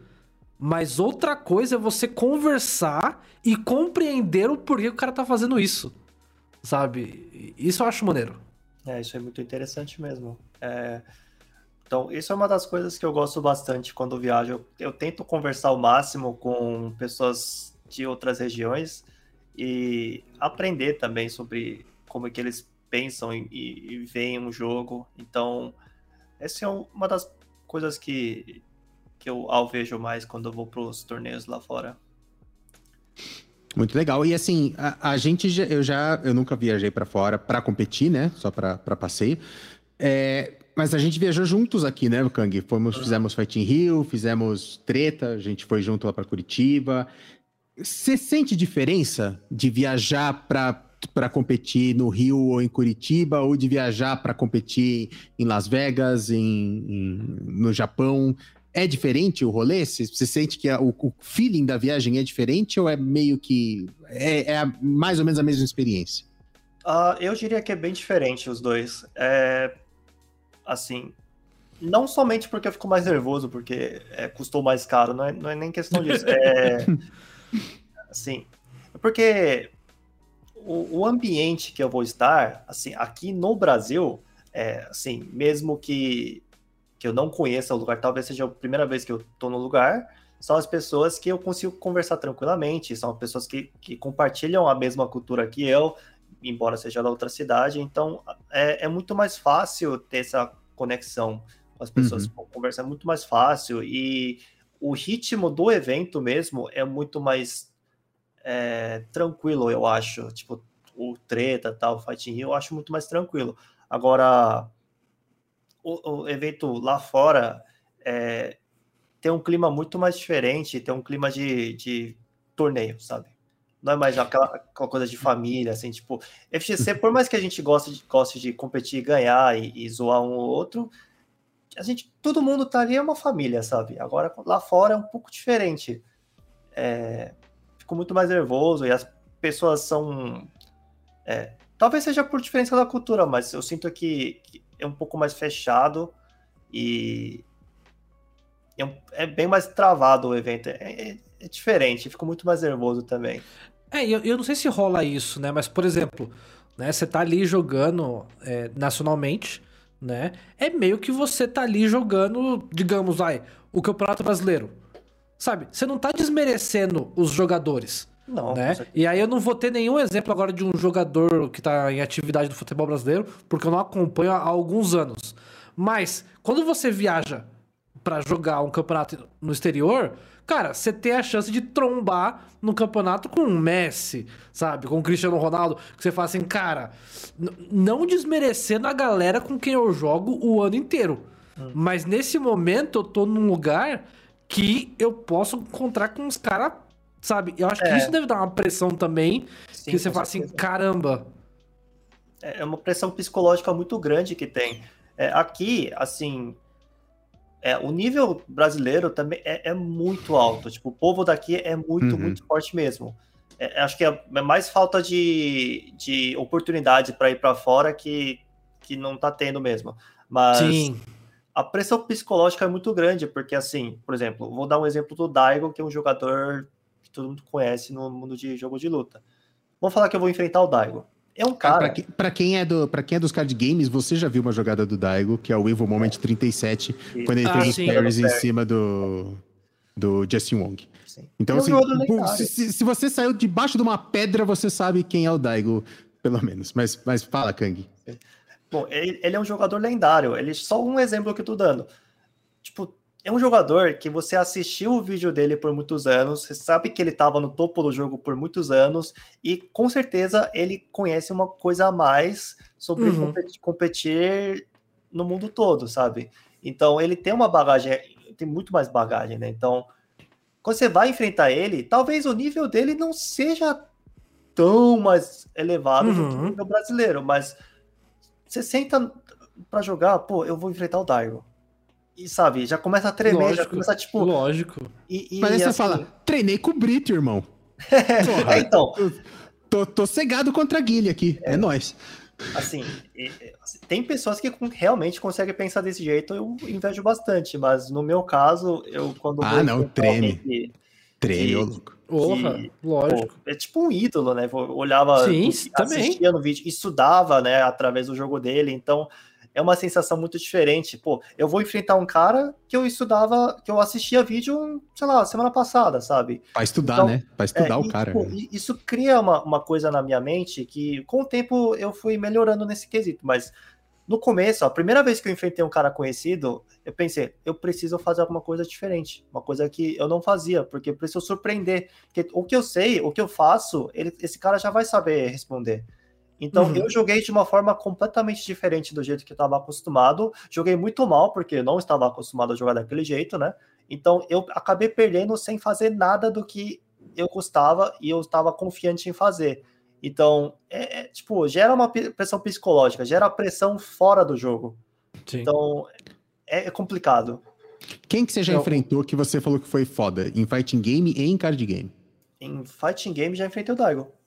Ah, você enfrentou o Daigo? É, não fiz nada com ele. Eu já enfrentei Daigo. Foi no Japão. Eu não, não fiz nada. Na TGS? Ele. Caraca. Não, não foi no TGS. Foi, tinha vários torneios de aquecimento antes do TGS. Ah, legal, legal. É, porque eu fiquei um mês lá para jogar. Antes do TGS, eu fui um mês para Ficar, ficar um tempo lá mesmo. E aí, em um desses torneios de aquecimento, que tinha premiação e tudo mais, eu enfrentei o Daigo e, tipo, foi, nossa, não sei o que fazer. Esse cara é muito bom, sabe? No Final Round, acho que você foi pra stream com alguém famoso também, não foi? Que a gente tava assistindo aqui, você tava com a camiseta do Tuque e é, tal? Eu, eu joguei na pool, não foi com alguém famoso, mas eu cheguei a jogar na stream também, sim. É, não, eu, lembro, não, eu lembro. É. De você na stream, eu lembro. Porra, sim, sim. a gente tava assistindo que você tava com a camiseta do Tuque, inclusive. Foi foda pra caralho. A única vez que eu enfrentei alguém na stream que era conhecido foi na Coffee 13, foi na Evo, em 2014. Eu enfrentei um cara chamado Helkin. Ele é um mexicano e relativamente conhecido no mundo de coffee e eu tava tremendo tanto que eu tava errando os combos básicos. Nossa. Mas depois, é, depois da primeira partida, eu ganhei a primeira partida. Aí, uf, ok, tá tudo Pode bem, sabe? Tô em casa, eu, eu consigo ganhar desse cara, sabe? Uhum. Aí eu joguei bem, mas é, foi um momento que eu minha mão tava tremendo e o, e o meu personagem, meu boneco não, não, se mexia como eu queria, sabe? Eu queria andar pra frente, pulava, tipo, Cara, tava tremendo e, demais.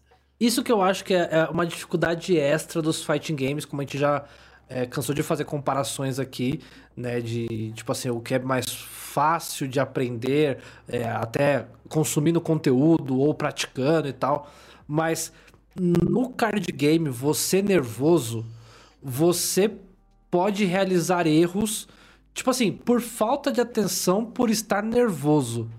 Eu já sinto que eu num fight game teria esse problema que é tipo estar nervoso a ponto de não conseguir realizar uma ação motora, hum, sabe? Tipo, sim. ter problema ali para não conseguir fazer o, o, o, arroz com feijão, hum. sabe? E isso é tenso. E até levantando uma questão do, do chat aqui, o Daniel falou, né? Por isso levar uma torcida. Um time é muito importante nesses momentos. É. O, o ruim é que no exterior fica mais difícil de você ter uma comitiva digamos assim, né? A gente vê que assim, para um jogador ir já é difícil. Para ir vários, acho que é pior. Para você, se chegou a jogar com, com galera, tipo, chegou a viajar para algum evento de galera e, e tava lá com, com o comitê brasileiro ou algo, algo do tipo assim, Kang? Uhum. No, nas duas vezes que eu fui para Evo, fui com a galera de São Paulo também. E assim, não era muita gente, claro, só eram uhum. cinco, seis, mas é, faz uma diferença com certeza ter alguém no lado, é, porque assim, quando você tá jogando, você enxerga uma coisa, quando você tá olhando de fora, você enxerga outras coisas, você enxerga outros erros, hábitos. Então, ter Sim. algum alguém para te dar um coach ou, ou simplesmente se acalma, toma uma água, tá tudo bem faz muita diferença. Realmente isso, isso muda tudo. Mas não é toda hora que eu voltei e como jogo de luta é um jogo individual, é, é uhum. não é, é uma coisa que eu gostaria de gostaria que tivesse o tempo todo, mas não é possível. Eu vou resgatar então aqui uma coisa que você puxou lá atrás, e aí eu só te interrompi pra gente puxar esses assuntos, mas você falou que para card game a história muda, que aí você vai pensando em premiação. É. Então, aí quando você foi, quando você foi pro exterior pra jogar card game, foi aí na intenção de falar assim, mano, eu vou lá pra garfar alguma coisa, é isso aí? Sim, eu queria, queria muito. Eu tava confiante de que eu ia conseguir alguma coisa e realmente consegui alguma coisa que, pela, é, pelo meu padrão, foi bom o suficiente, sabe?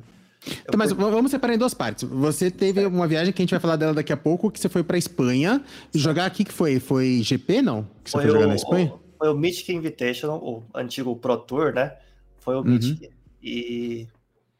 É, foi o. o- Mas, mas, mas tirando essa, alto você, do- você já chegou aí viajar por, por conta própria pra competir fora, Magic? Já, várias vezes. Eu já fui no Japão também. Fui, as- assim, dentro da América Latina, fui praticamente todas que, que eu tive a oportunidade. Caralho, que foda, Kang. É, eu gosto, velho, eu sempre gostei, né? Então. é, Cara, aí já tinha- vou até trazer uma dúvida que eu tenho do Magic, né? Já que você tem essa experiência, porque eu, eu sei que no Pokémon é um problema, né? A linguagem das cartas, certo. né? Porque assim, no Pokémon, no Japão, só se usa cartas em japonês. Né? Se você viajar pra lá com o seu deck em qualquer outra língua, você não pode usar. Em competição Sério? oficial, no caso. Que bizarro. Você não, você não pode. E, e assim, e se você for. é, você só pode usar. É, tipo assim.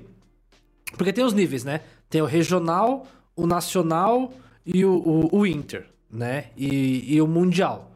No mundial você pode usar qualquer língua e no inter também. Só que se você for pro Japão para jogar um regional ou um nacional para buscar vaga para um para um mundial, para um inter, você tem que usar as cartas na linguagem da região. Então, por exemplo, nos Estados Unidos, Nossa, que bizarro. tem que bizarro. ser carta em inglês. Se você vai pra Europa, tipo, na Alemanha, tem que ser carta em alemão. E às vezes na, Europa eles fazem alguns conglomerados. Então, tipo assim, ah, na Alemanha vale carta em alemão, francês e italiano. Ah, Sabe? até porque ali é tudo perto e ia matar o campeonato se você Isso. impedisse os jogadores de. Exato, Caralho. exato. Mas, tipo, no Japão, é só carta em japonês. E fora do Japão, você não pode usar carta japonês.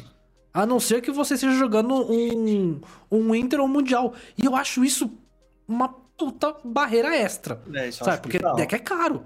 É bizarro né? pra caramba isso. Como é que é no Magic, cara?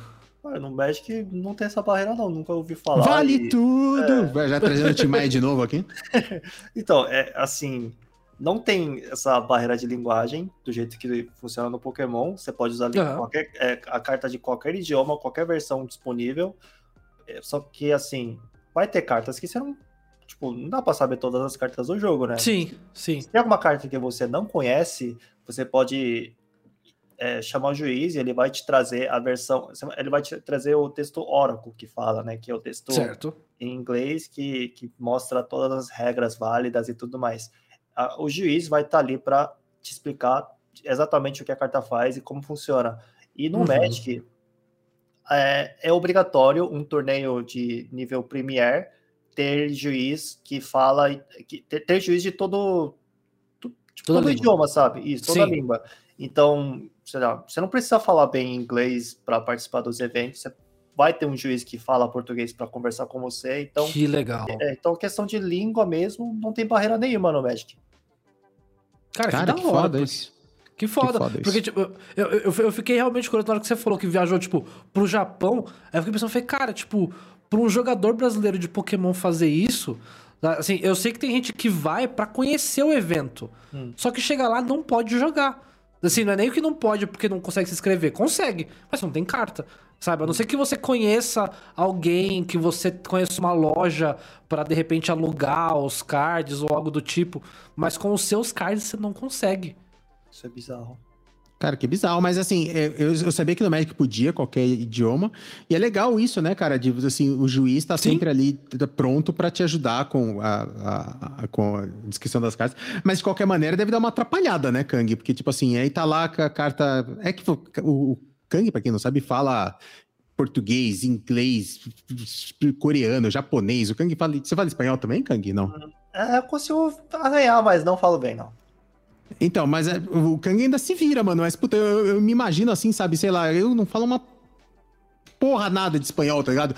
Mano, a carta toda Sim. em espanhol, uma carta que eu não conheço, mano, sabe? E é um negócio que no Magic, assim, vira e mexe, você precisa, cara, deixa eu dar uma relida de novo nessa carta aqui pra saber Exato. exatamente o que eu tô enfrentando, mano.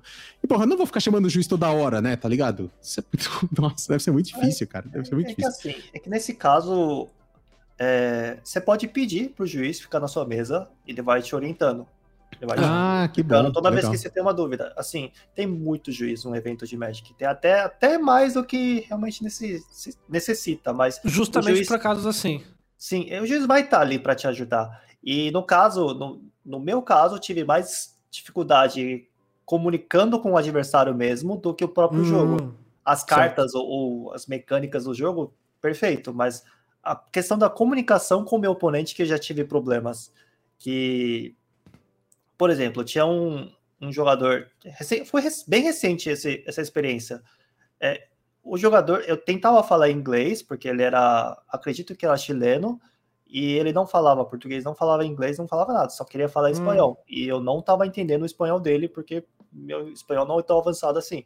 Então a gente estava tentando falar um pouco de espanhol, um pouco de inglês misturado. Só que teve uma situação do jogo onde a gente precisava é, esclarecer se, eu, se a carta está sendo jogada num timing A ou B. Tipo, Hum. Se ia fazer uma diferença. instant, se era instant speed ou se era sorcery, né? É, tipo, Provavelmente. a- assim, é- era um, era um counter que faz mais coisa do que counter. Era um comando crítico que faz mais coisa. No caso, eu poderia tomar tanto a decisão de anular ou tanto a decisão de deixar a carta resolver e responder à habilidade da carta. Sabe? São Uhum. dois timings completamente diferentes Sim. que vão ter um impacto completamente diferente no- no- na situação do jogo.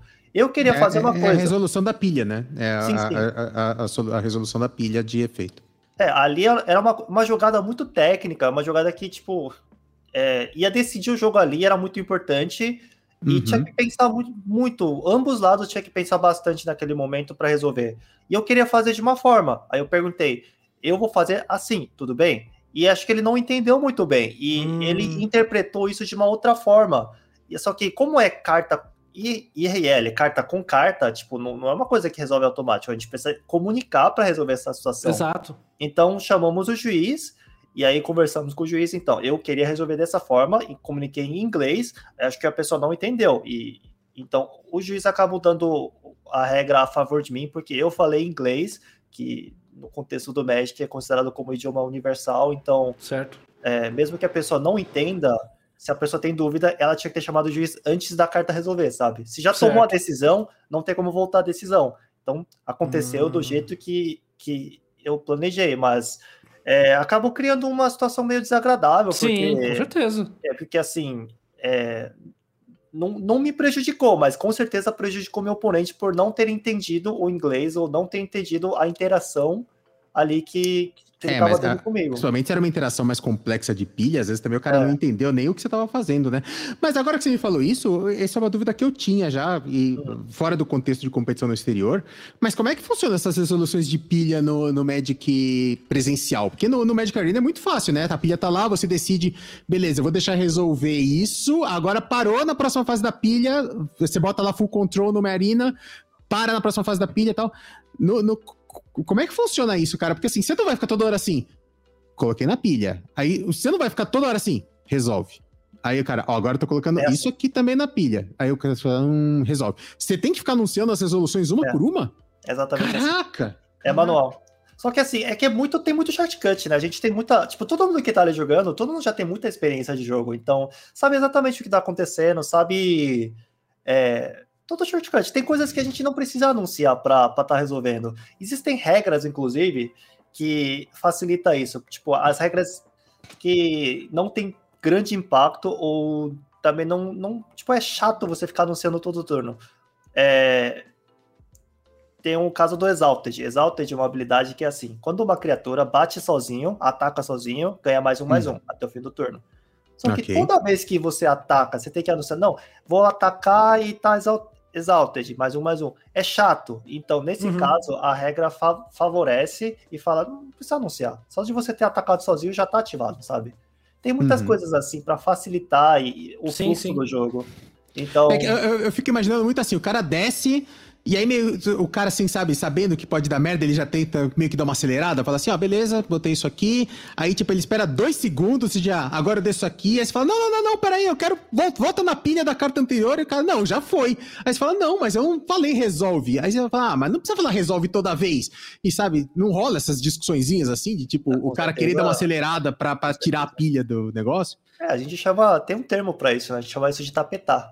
Com certeza, é, com certeza tem é assim, tem pessoas de mau caráter em todo jogo, né? Obviamente. Tem pessoas que tentam fazer isso, mas é muito difícil isso passar, sabe? A pessoa tipo, só vai conseguir passar isso contra jogadores que são um pouco mais iniciantes ou são jogadores que não conhecem tão uhum. bem a uhum. regra. Mas é muito Entendi. raro isso acontecer. É... Cara, é... é... interessante porque essa barreira da linguagem é uma parada que você vai ter só nos card games, né, presenciais no caso. Porque no fighting game, cara, botou ali seu adversário, né, na sua mesa para jogar contra você. Cara, acabou, resolveu, né? Cumprimenta ali, falou, valeu, tamo junto. GG era eu. É. Sabe, não, não vai ter essa parada de tipo assim, ah, não, peraí. Não, é, não, é, não tem, tem um pouquinho, tipo assim, o cara vai lá e troca o, o V-Trigger, por exemplo, no Street Fighter, sendo que não podia, tá ligado? Mas é, é, é ínfimo perto do é. que pode dar de merda num card game tipo, assim, é, é muito mínimo, né, o impacto que, que a língua vai ter no jogo de luta comparado a card game. Cara, card game, ah, é, já, já tive casos complexos, assim, e até um tempo atrás, é, não era comum ter juiz de todo, todo nacionalidade, então já aconteceu de um amigo meu, ele foi jogar um evento fora, ele, ele tomou ban, tipo, ele foi, tomou DQ do evento porque Caraca. ele porque o juiz interpretou ele de uma forma diferente. Tipo assim, ele teve problema com o oponente, só que a inglês uhum. dele não era muito boa. Então, uhum. ele falou uma coisa e o oponente não concordou. Aí ele acabou chamando o juiz e falou: Não, então, fiz isso, isso e aquilo, e o juiz não entendeu. Tipo, aí acabou chamando o juiz mor. Tipo, sempre tem um juiz mor, que ele que toma a decisão mais pesada do evento todo.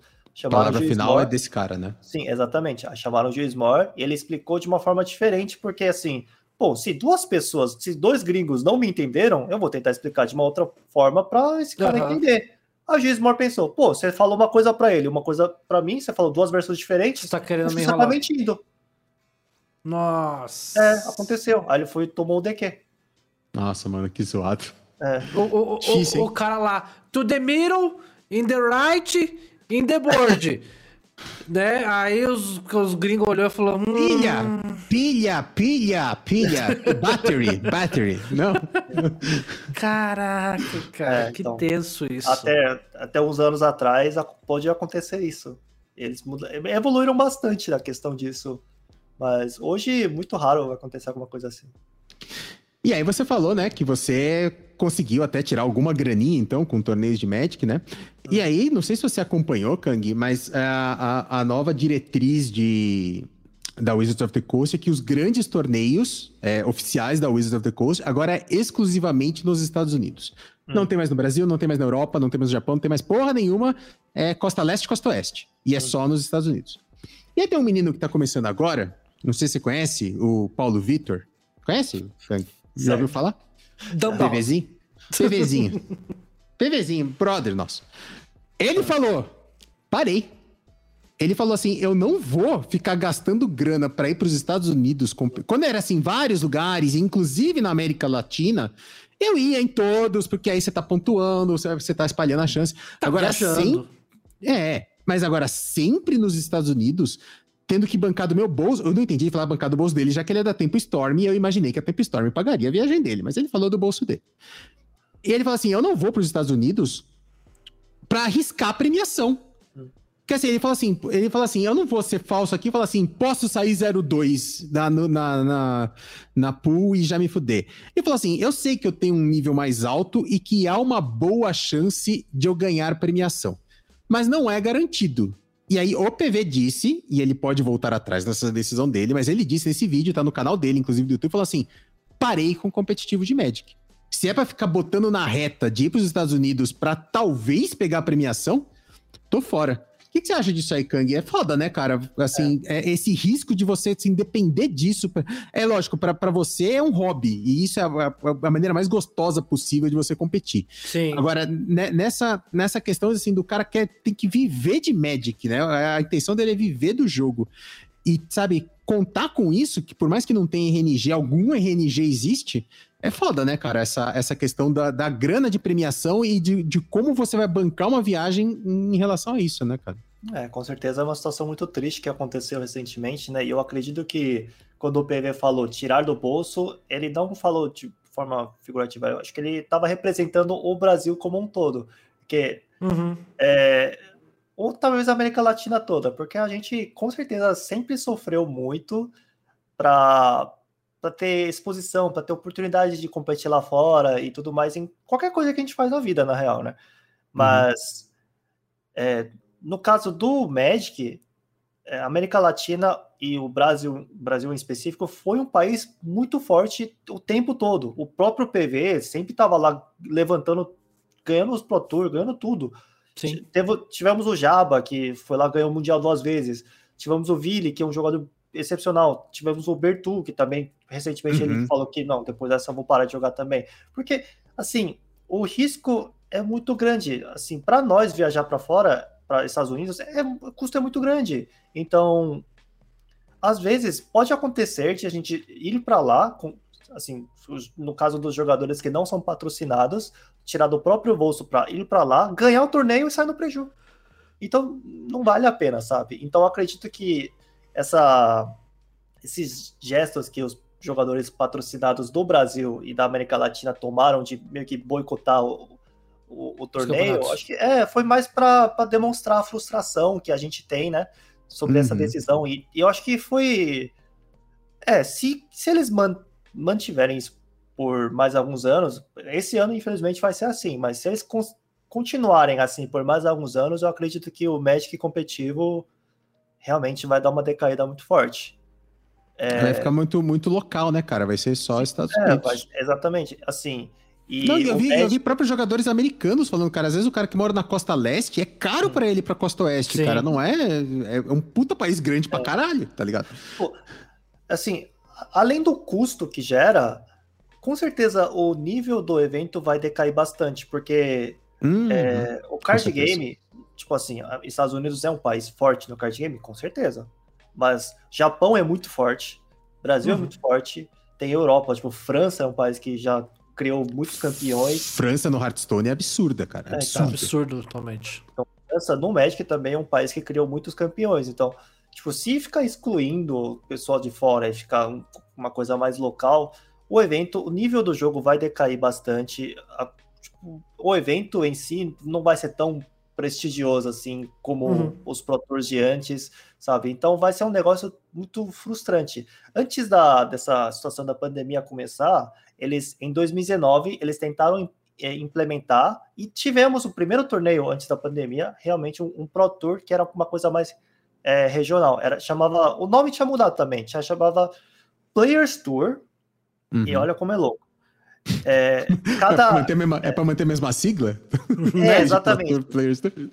Cada, cada etapa ia ter três torneios diferentes. Só que é, três torneios do mesmo nível. Aí como é que uhum. funciona? A pessoa que jogou em um torneio não pode jogar no outro. Sabe? São, são, três, são três mesmos torneios, só que em Você região diferente. É, uma na Ásia, Caraca. uma na Europa e uma nos Estados Unidos. E a gente, tipo, tá fora, mas enfim sabe? É mesmo torneio. Competindo com o mesmo troféu, mesma premiação. Aí o cara que ganha, ele vai falar: Eu ganhei Players Tour, eu ganhei aqui o troféu. Só que não vai ser só ele, vai ter mais duas pessoas que ganharam mais o mesmo torneio. Sabe? torneio. É, então, que bizarro. Assim, na minha, no meu ponto de vista, não fez menor sentido. Mas eles tentaram uhum. colocar isso em 2019. Teve a primeira etapa disso, e infelizmente tipo, pausaram tudo por causa da pandemia, mas eles tentaram essa ideia. Claramente, tipo, a comunidade meteu o pau lá falou: não, isso aí não vai acontecer. Não quero isso. E aí, esse ano, eles mudaram um pouco e tal. E falando um pouco de pandemia, é uma coisa muito triste, mas isso acabou dando um pouco mais de, de janela para jogadores brasileiros ou de América Latina toda, porque ficou um pouco. Ficou mais, bem mais fácil a gente competir no cenário internacional. A gente Sim. não Online, precisa né? mais. é, no online, a gente não precisa mais É tirar, principalmente no card game, né? Sim, sim. A gente não precisa É. mais tirar 3 mil, 4 mil reais pra viajar pra fora. E tirar, ter todo aquele trabalho pra tirar visto, não sei o quê. É só sentar, ligar o PC e jogar, sabe? Então, É, esse É. ano no Hearthstone a gente teve os melhores resultados, né? O maior número de brasileiros se classificando pro para Master Tour, né? Que são os eventos é, internacionais, justamente devido a essa condição de ser tudo online. Sim. Então, é, antes classificava, mas não podia ir, né? Não conseguia visto, não conseguia patrocínio, não tinha dinheiro para ir. Né? É, eu falei isso, eu falei isso na, na- acho que no programa passado, né? A gente tá comemorando o Master Tour após Master Tour. Caralho, o Master Tour, o Grimar, Exato. 32 brasileiro. Master Tour, sei lá, Zé da Esquina, esqueci o nome dos Master Tour, porque eu já tô fora do Hearthstone.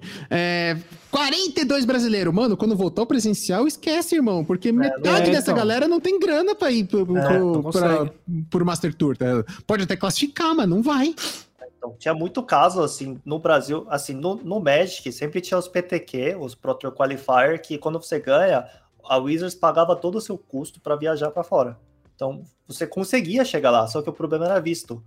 Visto Sim. barrava muita gente. Então, era, era até comum, e infelizmente era comum a pessoa chegar até o, até o top 8 ou até o final e tal, e ter que conceder porque ele não tem visto, ele não tem chance de conseguir. E a outra pessoa tem, sabe? Ah, você tem visto, vai lá, sabe? Então, o Brasil nem sempre mandava os melhores jogadores para os eventos. E, Uhum. só, que, só que nesse tempo de pandemia que a gente teve, a gente acabou tendo um pouco mais de chance, oportunidade para jogar e competir com os melhores, e o resultado mostra. A gente tem nível pra caramba para competir lá fora. Eu espero que a Wizards olhe para esse resultado e pense, pô, os caras dali também acho que merecem alguma coisa a mais, sabe? Merecem um pouco de mais Sim. oportunidade, uma, uma exposição a mais, sabe? Só que é uma coisa que eu espero, só que acho que a chance de acontecer é bem, bem baixa, e isso me frustra bastante. Então vamos falar desse torneio que você foi, né, Kang? Então você, é, fora todos esses torneios que você foi do próprio bolso, você teve essa oportunidade que você foi bancado para a Espanha pela Wizards para jogar. Que Como é que foi hein? o processo de classificação? Que torneio era esse? Conta essa história. Você já me contou essa história lá no Tuque, mas conta aqui pra galera. Olha, foi, foi meio inesperado o que aconteceu, porque eu tinha acabado de voltar a jogar. Eu voltei a jogar em 2018. Eu fui num evento, num GP que tem em São Paulo. Aí fui lá mais pra rever a galera, conversar e tal. Sim. Matar a saudade, né? Só que nesse dia, eu sem saber jogar nada, sem treinar nem nada, os caras conseguiram me arrumar um deck pra participar do torneio. Eu acabei Cara, jogando. ó, pô, o, o Kang é, É. foda, né? Ele pegou assim, nem sei qual é o meta. 2018 já tinha o Drain? Não tinha ainda, né? Não, Drain tinha. tá 2019. O deck pegou as cartas, falou assim, beleza, as cartas aqui. É nóis, baralha aí pra mim, vambora. Eu cheguei lá, joguei e eu fui muito bem. Muito, tipo, assim, muito bem mesmo, sabe? Eu não cheguei a ganhar nem nada, mas eu fui muito bem e isso. Eu fui muito bem, assim, eu fiquei em segundo. Não, eu, eu, eu quase Você ganhei quase- vaga pro Você quase ganhou, Kang? Ah, É, quase, assim, Kang. Eu, quase, assim, assim, eu tava, falta- faltava uma vitória pra ganhar vaga pro Pro Tour, no caso. Só, só pro Morph entender, só É. pro Morph entender, o Kang fica puto quando o cara fala quase ganhei. Fala assim, irmão, quase ganhou, você perdeu. Exatamente. Você perdeu. Porque ali, ali eu percebi, nossa, eu ainda sei jogar esse jogo. Então Uhum. ali, tipo, começou a, mano, eu vou, sabe? Eu vou jogar esse jogo. Eu vou grindar e eu vou conseguir Vou- essa vaga. Vou voltar. Nós. Aí eu comecei a jogar online, um atrás do outro. Aí foi num PTQ online, que tinha 300 e pouca pessoa, e alguns dos pro players já estavam jogando. Eu não. Tipo, foi assim, como tinha PTQ praticamente toda semana, eu, pensei, eu levava cada evento com. Claro que eu queria ganhar, e claro que, tipo, a premiação era Uhum. pro tour, então era algo grande, era, era algo importante, mas eu não entrava com essa mentalidade de eu vou ganhar, porque at- até porque eu tipo, tinha voltado a jogar faz poucos meses. Eu entrava Uhum. mais para aprender o jogo e tipo ir estudando, ir vendo minhas falhas. Eu tipo toda toda depois do torneio os replays ficam disponíveis, então eu assistia meus replays para analisar o jogo e tudo mais. Então era só mais um dia assim para mim, era só mais um dia Uhum. que eu vou jogar um torneio grande, eu vou testar. Tipo, é, é como se fosse uma prova, sabe? Eu vou estudando Sim. o jogo, eu vou chegar na prova e vou ver quanto que dá. Acontece que eu ganhei o torneio. Caraca. E eu percebi que eu, que eu tava indo muito bem no torneio quando tava Era, chegando. era esse, esse formato que é o Mythic Qualifier de hoje? Dois dias tem que fazer 7 e 2? É isso ou não? Não tem nada a ver com esse formato no atual. caso, era suíço diferente. Eu joguei, no caso, 10 rodadas de suíço e Uhum. tinha que fazer 9 e 1 pra passar pro top 8, basicamente. Aham, aham. Ou ou era 9 rodadas e tinha que fazer 8 1, uma coisa assim. Eu, eu não Enfim, podia perder duas vezes. só. É. Não pode, não pode perder duas vezes pra fazer top 8. E tava jogando, jogando, jogando. Quando chegou uma sétima rodada assim, eu pensei, mano, eu tô ganhando Chegou, tudo, ganhei tudo. chegou, chegou 7-0? Caralho. É, eu, eu caiu a ficha assim, tô 7-0. Se eu ganhar mais uma, eu tô no top 8. Caraca. E eu ganhei. É, é, eu, eu sou, eu, eu sou o mestre de nos torneios da HG que tem toda quarta-feira. Você precisa fazer X1. Né? São cinco rodadas, precisa fazer X1 pra, pra ganhar grana. Eu sou o mestre de abrir 3-0 e perder as duas últimas, mas tudo bem. O Kang, graças a Deus, não é igual a mim. Pô, assim, eu, eu tenho. Eu tenho fama de fazer muito top 16, sabe? Eu sempre ficar batendo a trave, ficar em nono lugar, décimo lugar. Acontece muito comigo. É, então. Foi, foi assim, foi inesperado ganhar, chegar no top 8 e ganhar esse torneio. E eu, é, eu não tinha nenhum, uma- nenhuma pressão, nem nada do torneio todo. Quando eu cheguei no top 8, nossa, eu tenho chance, eu vou ganhar, sabe? Uhum. Aí, aí bateu a, real, né? Você falou, Bateu, tipo, tu- toda a pressão veio de uma vez, assim. Eu Sim, sim, sim. Preciso ganhar, sabe? Só que eu consegui ganhar e, e foi, foi bem inesperado, inesperado, porque eu nunca tinha ganhado um torneio tão grande, de, tipo, assim, em quantidade mesmo, né? De 300 e pouca pessoa, nunca tinha ganhado um torneio assim. E eu enfrentei um jogador, na final, eu enfrentei um pro player japonês, que eu já conhecia, por acaso, e foi, foi interessante Quem que era, ganhar Kang? era é, tipo, eu chamo, é um cara de Matsumoto, Matsumoto, ele é um jogador que joga só de combo Ah, no Japão. conheço. Ele não é um jogador tipo famoso internacionalmente, mas dentro Aham. do Japão ele tem a fama de ser o, o, o cara do combo, sabe? Então Uhum. foi, foi bem interessante assim, é, saber que eu tenho nível para ganhar um torneio e partir para fora. Aí depois disso foi um processo que, eu, que foi engraçado, né? Tipo, o Wizards mandar e-mail para mim diretamente, eu Caraca, velho. sabe? Foi uma experiência muito es- estranha, diferente. E, tipo, no dia seguinte. Você tá louco. Eu, eu, tenho, eu guardei, eu ganhei, recebi o e-mail da Wizards da classificação pro Mythic Qualifier, Ah, que é um e-mail disparado automaticamente. Assim, É. todo mundo que pegou top 1200 tá aqui. Automa- E eu já fiquei feliz pra caralho. É, então. E guardei. Tá, tá como não lida na minha caixa de entrada até hoje. Vai ficar ali. Porque, mano, cara, que foda, mano. E-mail da Wizards pra mim, congratulations, you qualified, blá blá blá. Que Mano, foda. imagina esse do Kang, mano, que Né? era tipo direto pra ele assim, mano, vamos acertar as, as paradas de grana aí, porque nós precisamos pagar pra você viajar. É, então, a pessoa perguntando os, os dados, passaporte, não sei o quê. Aí do dia Caraca. seguinte tinha mil dólares. Já no era-. Já era a Carolzinha, na, a, a community manager, foi ela que tratou com você, não? Não, foi diretamente com, com o staff do. Ah, online, Gringa. Ah, porque, como, como eu classifiquei pelo, pelo mall, pelo online, eles, tipo, não Ah, sabem foi nem- no mall? É, foi Ah, no mall. mall? Então, eles, eles não sabem minha Ah. nacionalidade nem nada, né? Eles nem sabiam que eu sou brasileiro, no caso. Então, Mall é muito feio, Jesus. Meu Deus do céu. É o Magic RL, não. De, É, no é digital, assim, não, então, é, é, é o é mais É. próximo, eu tô ligado, mas é feio demais. é, então, foi. Nossa, foi muito. Foi uma experiência legal e, e espero que aconteça mais vezes. E aí meteram E- mil dólares na sua conta e falaram assim, vai garoto. É, tipo, tá aqui, mil dólares a premiação, passagem tá aí, tal, tal dia você tem que estar lá, e é isso. Beleza, Caramba. fechou, vambora. Aí fui. E foi bem legal a experiência lá também. O evento em si foi muito bom e, e Aí você tava contando que chegando lá era, era draft modern, é isso? Sim, era, são, joga assim, são dois dias o evento. Primeiro dia, você joga. É, assim que chegar, você joga o primeiro draft. Três rodadas Uhum. de draft. Depois cinco Uhum. rodadas de modern. Aí quem faz resultado melhor que seis. é, seis o mínimo você tem que fazer 6-2 para passar pro segundo dia. Uhum, Ou, uhum. era 5-3, ou uma coisa assim. 5-3 passa pro segundo dia. Aí você chegando no segundo dia, você joga mais um draft e depois mais cinco rodadas de modern. Nossa. E pra quem Tá, mas- eventualmente não conhece o draft, tipo, é, é- é draft selado ou draft de, de passar? É, draft passar mesmo. De passar, então, cara, é, três pacotinhos pra cada um, oito cara na mesa, abre o pacotinho, pega uma carta Pega e uma passa carta, pro próximo, passa. mano. Pega uma carta, passa. E aí a, a pool era só entre vocês oito também, depois. Eu só pego É, quem tá lá na minha mesa. Que isso é mais foda ainda, porque aí é uma camada a mais de estratégia que você tem que não só montar seu deck, como você tem que fuder o deck do outro. É. Tipo assim, às vezes você não precisa de uma carta, mas você vai falar assim: não vai pra esse filho da puta. Vou pegar e não vou usar. Tá, tipo... mas aí, peraí, peraí só, só, só, uma. Que daí bateu dúvida que. que vamos lá. Certo. Você classificou hum. do mall. Certo. Certo? Você classificou do online para um evento presencial com cartinha de verdade na hora. E aí no draft, beleza. Mas no Modern, no, não era com o seu deck? Ah, era com o meu deck sim. É que no meu caso eu tinha as cartas, mas. Então, mas e, é essa aí que tá a questão. Imagina, você classifica no online, pô, beleza, classifiquei. Pô, draft, beleza, os caras vão dar os booster, né? Agora, e aí, na hora, chega na hora do Modern, os caras, e aí, é, cadê? onde, que eu, onde que eu monto o meu deck?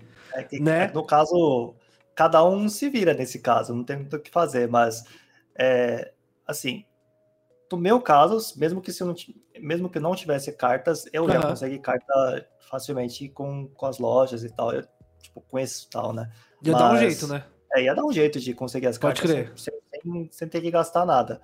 Mas é uma, pode ser uma barreira muito grande para quem é, quem não é tão familiarizado com torneio Com a comunidade, né? É, com a é, comunidade quem... em é, geral, né? Porque essa parada de, é, que eu, eu acho muito foda, sabe? E, e eu, eu, eu, quero que isso aconteça mais do tipo do online classificar para algo presencial, porque hum. tipo isso é um, um evento muito maneiro que você pelo qual você passou. Hum. Só que eu fico imaginando, isso foi você. Pode ser o Joãozinho 15, garoto de 16 anos que, é. sabe, classificou e o cara não tem contato. E aí o cara, pô, ferrou. Ah, mas acho que é isso que o Kang falou, né, mano? Normalmente o cara que classifica é um cara que joga há muito tempo. Então ele vai ter mas... contatos na comunidade, né, cara? Mas depois que o Arena saiu, aconteceu, né? De, de uma brasileira, no caso, que, tipo, o povo não conhecia mesmo. É, a comunidade uhum. do Magic não, não, conhecia quem era ela. E ela tava jogando no, no Mundial recentemente. No que foda! E assim, quem é ela? Uma menina de, uma menina de 17 anos, de um, nada a ver, assim, brotou do nada e ganhou, sabe? Então. Que, que animal. É assim, eu imagino que já pode ter acontecido pelo menos algumas vezes no, durante esse tempo todo de Magic, da pessoa conseguir a vaga e, tipo, não tem as cartas, não sei o que fazer.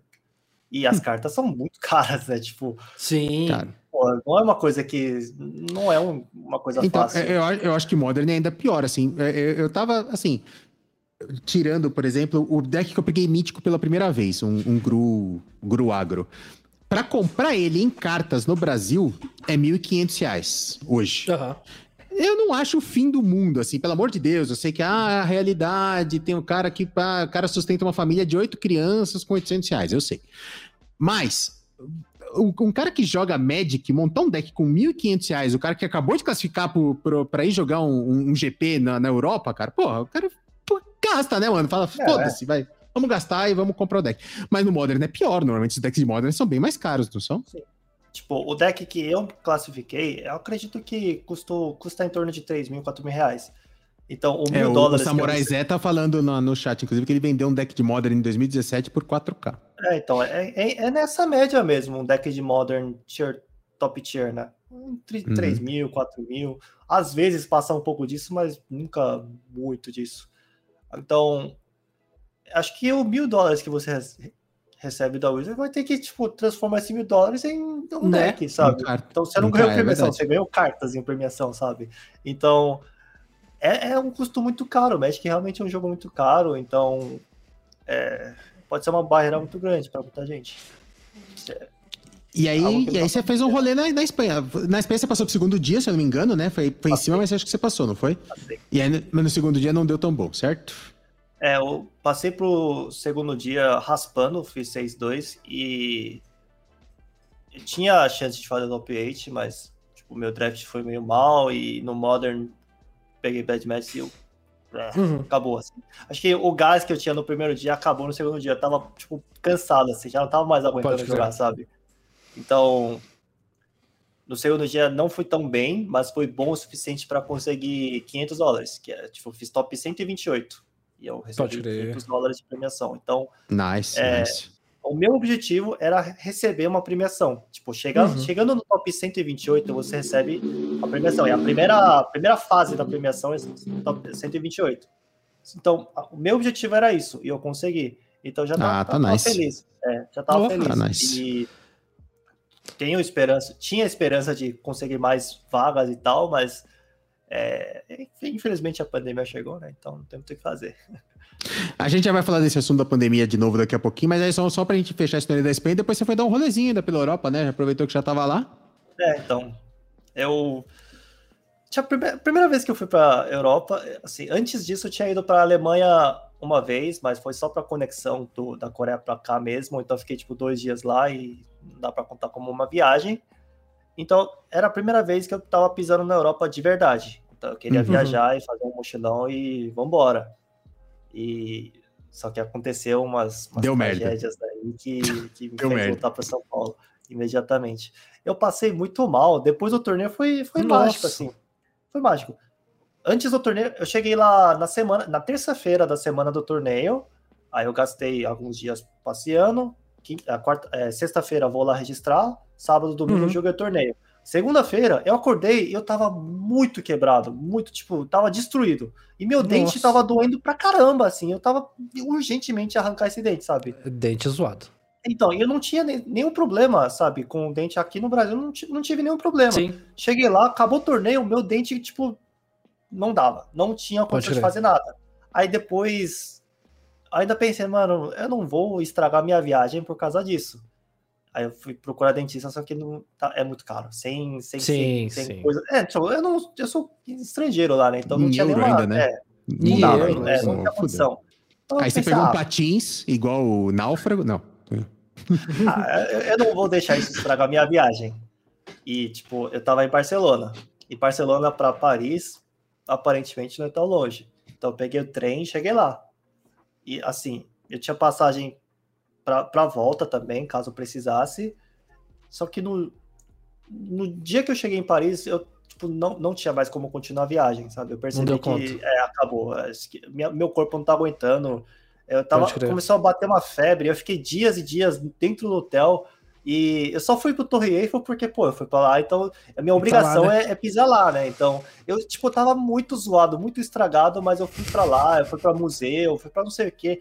Estragado, tipo, eu não tinha condição pra curtir nada, sabe? Aí eu Passei dor de Resolvi- dente, mas na Torre Eiffel. É, então, tava com uma febre violenta, mas eu fui lá. Nossa. E, e- só que eu não, não tive mais condição para viajar para o resto do- da Europa, então resolvi voltar. Aí no dia que eu peguei a passagem do Paris para Barcelona, porque meu voo para São Paulo era de Barcelona para cá, né? Então eu tive Aham. que voltar para lá no momento da, da viagem. Aí no dia que eu peguei para voltar, tipo, teve uma tempestade, choveu infinito lá e os voos não, não conseguiram partir. Nossa. Então eu fiquei horas não, lá Não, não partiu o voo da França pra Barcelona, certo? Isso, De Paris era, pra tipo, Barcelona. É, que era no lado, sabe? E eu fiquei preso lá por mais seis horas, ou cinco, seis horas a mais do que eu esperava. E aí, beleza, eu peguei o voo, voltei para Barcelona, só que obviamente eu perdi o voo, né? Nossa. É, aí eu falei, então, teve isso, isso, aquilo que aconteceu, e eu preciso que vocês me ajudem a voltar para casa, para ressarcir alguma coisa, sei lá. Eles falaram, não, o problema é seu. A Wizards, né? Caraca. Não, não, É. nesse caso não foi a Wizards. A passagem Ah, que a passagem que eu tinha é de pronto, a Wizards tá aí, é com você, Sim, sim, sim. sabe? Mas Uhum. o meu plano era, era não usar essa passagem que a Wizards me deu, dar uma volta, depois voltar.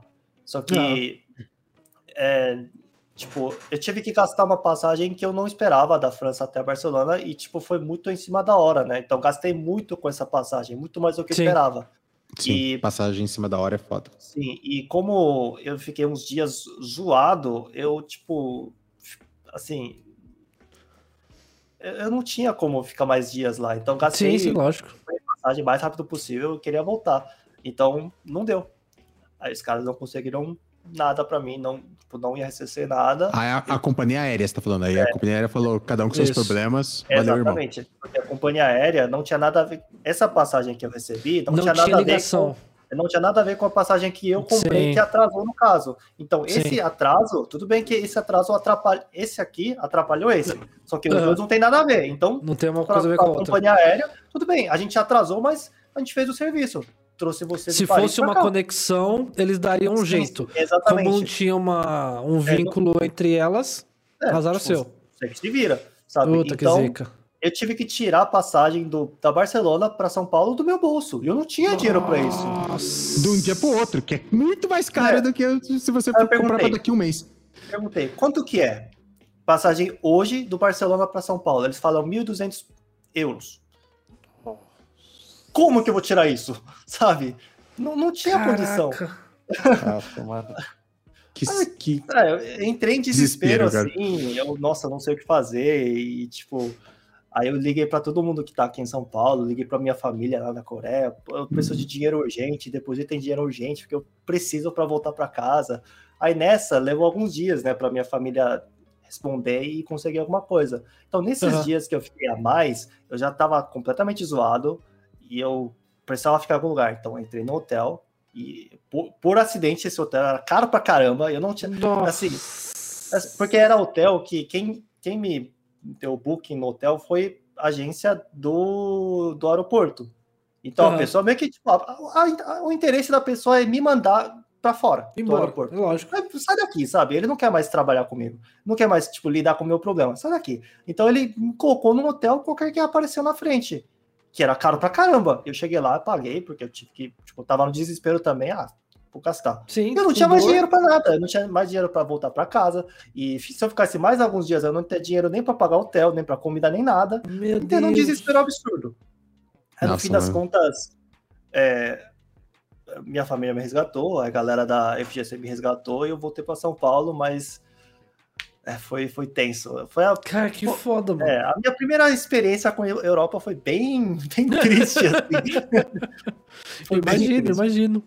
É uma experiência que, que começou tão bem, né, cara? E era dente mesmo, no final das contas? Deu merda no dente ou era só... É, deu, deu- Tipo, eu tive que arrancar o dente e a, a febre não sei de onde brotou, mas eu, tipo, assim que eu cheguei em São ah, Paulo, devia ter infeccionado, né?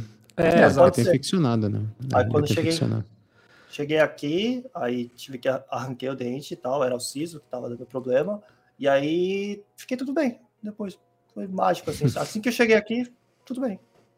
Um- Uma questão que eu queria levantar, essa parte de custos, né? Se Hum. bem que eu não sei se se encaixa muito pra você, porque você falou que você planeja, que você acaba Hum. englobando a viagem da competição, né? Que é o, é o- é o seu hobby, mas você planeja, tipo, todo um a mais ali por fora. Certo. Mas uma coisa que é, é muito comum, é, eu vejo nos card games, no, no caso no Hearthstone, né? E eu acho que deve se assemelhar com o pessoal do Fighting Game, aí vocês podem é, me informar isso. Que, tipo, geralmente ah, tem uma competição nos Estados Unidos, né? Como tem a do, do, do, do HS, por exemplo, o pessoal que vai. Geralmente o pessoal vai, e aí faz muito o quê? O esqueminha de né, trazer uma muamba, né, para fazer uma grana extra e tal, tra ah, traz um computador pro fulano, traz um celular pro ciclano, né, e ganha uns trocos para amenizar o custo. E eu achei interessante que no Pokémon a galera que vai, né, geralmente não acaba trazendo muamba para outras pessoas. Acaba fazendo o quê? Em eventos do, do Pokémon, o cara acaba trazendo muitos colecionáveis, muitos artigos próprios do evento, né? E aí a pessoa desembolsa do, do bolso pra chegar aqui e revender bem caro, porque é a coisa exclusiva, que quase ninguém teve acesso. E é um artigo extremamente colecionável, etc. Como que é, tipo, no Magic? Né? Se, no Magic também tem essas paradas, ela vai demonstrar o raio da moeda pra fazer inveja. A gente, a, gente, a gente não pode falar em itens exclusivos sem mostrar minha moeda da Master Tour de É. Hearthstone. Chupa. Bom, é, no caso do, do Magic, acho que tem coisas exclusivas, claro, é, Aham. mas ele não tem um custo muito grande assim. As coisas exclu- exclusivas do evento, o custo é, é de boa. Então, eu trago vários, claro. E como eu, o preço original não é tão caro, eu não consigo cobrar caro por isso, sabe? Entendi. É mais Entendi. coisas, fora disso, as Moambas fora da, das coisas do O Magic. Frinícius, o Frinícius é um mestre do grabber, É, né, cara? O, ele- cara via- o cara viaja pra Atlanta pra, pra jogar o Final Round e ele volta mais rico do que ele fo- foi. É, ele traz, tipo, Cara, eu- uma eu- eu- casa eu sei dentro da de-. Eu sei de gente, não vou citar nomes, né? Mas gente da comunidade de Hearthstone que já foi convidado pela Blizzard para ir para os Estados Unidos só para preview de, de conteúdo do que vai ter no ano, sabe? Não era nem competição, era coisa tipo assim. Era ó, o Summit, né? Era o Summit. Vem pra cá pra você ver o que vai ter ao longo do ano todo. E a pessoa, vixe, baixou o Grabber, baixou o Fricius na pessoa. E, mano, olha as encomendas ali, a, a pessoa voltou muambada. É. Entendeu? Mas você fez um grabberzinho numas viagens para os Estados Unidos também, não fez? Eu, eu já, com certeza. Assim, eu, eu, não, eu não exagero, né? Tipo, eu não, eu não quero lotar minha mala com coisas que não é minha, até porque Aham. depois virar uma responsabilidade muito grande, né? E eu, assim, eu deixo é, uma. Eu, consigo- eu planejo mais ou menos essa parte aqui e dá para trazer de Moamba. Aham. a- a- a- é, ajudar no curso, mas essa parte aqui eu quero para mim. Eu, eu também, eu sei que quando eu vou para lá eu vou querer comprar coisas para mim também. Sim, então sim. eu, eu crio, eu, tipo, tento me balancear o melhor possível. Então, na maioria das vezes, esse custo que, esse valor que eu vou ganhar trazendo muambas, acaba não pagando nem a metade da viagem, mas com certeza é um custo, é, uma, é um valor que ajuda bastante. Pode crer, pode crer. E, Kang, só pra gente ir finalizando aqui, tem dois, só mais dois últimos assuntos. O primeiro, a gente estava falando de pandemia, a gente tem- entrou muito numa era de torneios online, né? Tanto de card game quanto de fighting game. Como que você enxerga esse futuro? Você acha que vai ter mais presença de online agora, nessas duas modalidades, né? no fighting game e no card game? E como você vê isso? Você acha que é um, um movimento legal? Você acha que, principalmente para os fighting games, vai ser uma bosta se a gente começar a migrar muito para essa parte? O que, que você acha? Olha, eu acho que esses um ano e meio, dois anos que nós tivemos de online e as, as empresas, os organizadores com certeza testaram muitas ideias e tiveram vários formatos de torneios diferentes, né, nesse tempo. Uhum. Então, eu acredito que, que é, eles já planejavam transformar tudo em online, ou a grande maioria em online, e esse foi, tipo, adiantaram todo esse plano, né, porque aconteceu a situação, e então todo o teste já foi feito. A partir daqui, mesmo depois da, da pandemia acalmar e tudo voltar ao normal, eu acredito que online vai tomar uma porção muito grande na, na competição de qualquer jogo, não somente de jogo de luta ou card game, qualquer coisa que fizer, acho que online vai ser muito grande. E é, por um lado isso é legal, porque é, acho que para nós vai é, aumentar a chance de participar dos eventos, porque não vai ter esse custo de viagem nem nada. Mas por um Uhum. lado é triste porque, pô, eu, eu sou da época onde para você jogar um jogo de luta você tinha que ir até o fliperama, colocar sua ficha Uhum. e sentar lado a lado, né? Então, É que fighting Assim- game é foda por causa do netcode, né, mano? É. Puta, se o cara não é seu vizinho, você tá fudido. assim, com o passar do tempo, é, com certeza vai evoluir esse lado também, e vai chegar uma hora que, tipo, jogar online e jogar offline vai ser a mesma coisa. Só que a sensação é diferente. E eu sinto isso que, principalmente no jogo de luta, eu não levo uma partida de jogo de luta online, não consigo levar a sério de jeito nenhum. Já tentei Uhum. participar de torneio, já tentei é, tipo, mudar meu, meu pensamento, minha mentalidade, Uhum. mas não consigo. Se eu não tô vendo o meu oponente do meu lado, ou sei lá, na, na- no outro lado da, da máquina, eu não consigo levar a partida em sério. Então eu tenho esse problema. De, então eu acredito que no jogo de luta eu vou é, deixar de competir com o passar do tempo se o online realmente tomar conta de tudo. Mas no Magic, Pegar a maioridade. é. Mas o Magic eu acredito que, que eu vou acabar competindo um pouco mais, porque vai abrir mais oportunidades, vai ter mais torneios para poder participar. Como você falou, a Star City é um torneio online que, tipo, no, an- antigamente, pô, eu tinha que estar lá para jogar, né? É Sim. é, no caso, é um circuito que eles faziam offline no, no Estados Unidos inteiro. Então, Uhum, uhum. para eu poder É, jogar eu- um circuito, tinha que morar nos Estados Unidos, sabe? Mas É, eu quero a- ver. Atualmente eles pararam até, né? Mas a Star É, City então. tava fazendo semanal de 5 mil dólares, cara. 5 Sim, mil sim. dólares toda semana online, É, cara. Foda online. demais. Então é uma coisa Então, eu que quero vou ver-. E eu espero realmente que, principalmente os card games, Porque eu vejo na comunidade, por exemplo, do Pokémon, que o pessoal não vê a hora de voltar ao presencial, obviamente, porque é uma experiência completamente diferente, mas porque o pessoal odeia o online, sabe? Mas eu realmente espero que, voltando a ter os presenciais, que as empresas saibam equilibrar e distribuir os eventos de uma maneira que, ah, não, já que voltou presencial, então agora o que vale mesmo é o presencial e foda-se o online, sabe? O online foi uma época que passou, agora a gente não precisa mais dele porque pode fazer presencial, cagamos pro online de novo, sabe? Olha- Eu espero que ainda se tenha uma distribuição para que tenha-se uma comunidade, sabe, online ali sendo alimentada de coisas oficiais. Eu espero.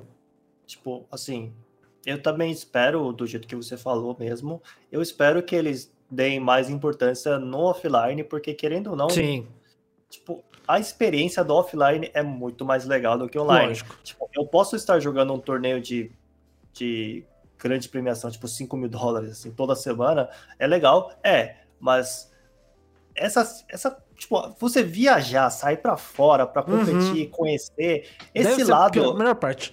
É a melhor parte. é a melhor coisa pra mim. Nossa, então, eu, eu experimentei isso no Fire e no Treta, cara. Puta, que delícia, cara. Puta, e a gente fazia churrasco depois da noite Sim, na sim. casa, a gente alugou um Airbnb com a galera, cara, e ficava todo mundo junto. Tava ali eu, o Kang, o, o Samurai Zé, não foi o Charuto, sabe? A galera tava toda lá em Curitiba e foi foda demais. Então, Que legal, a-. A, a parte da viagem é muito legal. Então, tipo, Sim. uma coisa que, que um, um jogador americano, um profissional americano, tweetou assim que, que o, a Wizards anunciou que eu, tipo, mesmo eu não fazendo parte, eu não sendo tão próximo dessa galera, me fez muito sentido.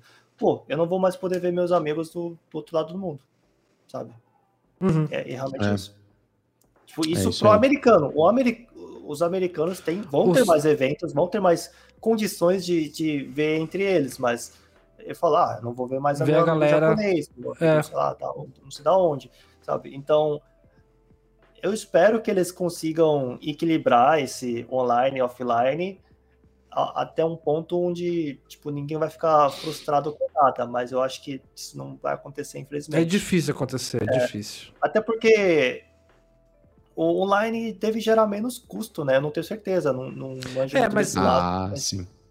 Mas eu acho que existe a chance muito maior do Magic conseguir fazer um sistema de coexistir as duas coisas. Tanto porque eu acho que a comunidade do Magic, é óbvio, apesar de preferir o, o presencial, o, o jogo ele tem os olhos mais próximos da Wizard, né, o jogo online no caso. Então, eu acho que isso facilita para que, é, com eventos internos, sabe, você consiga ter é, essa, essa distribuição um pouco mais bem efetuada. Já Pokémon eu já vejo muita dificuldade porque é, não é a Pokémon compra direta, é uma outra empresa que faz, sabe? Então, tipo assim, fica muito segmentado para outros braços que estão distantes. Então, eu acho que, infelizmente, a hora que voltar o, o presencial, o online vai morrer de novo, infelizmente. O que é difícil pra, pra gente, né? Como você falou, pra, a gente tá numa situação muito delicada que pra gente da América Latina ir pra qualquer lugar do mundo é muito É muito difícil. difícil. É muito É tenso. muito foda. E aí, só pra gente fechar, eu quero só um aperitivo que talvez eu vou ver se eu consigo pensar numa pauta pra fazer um programa inteiro sobre isso.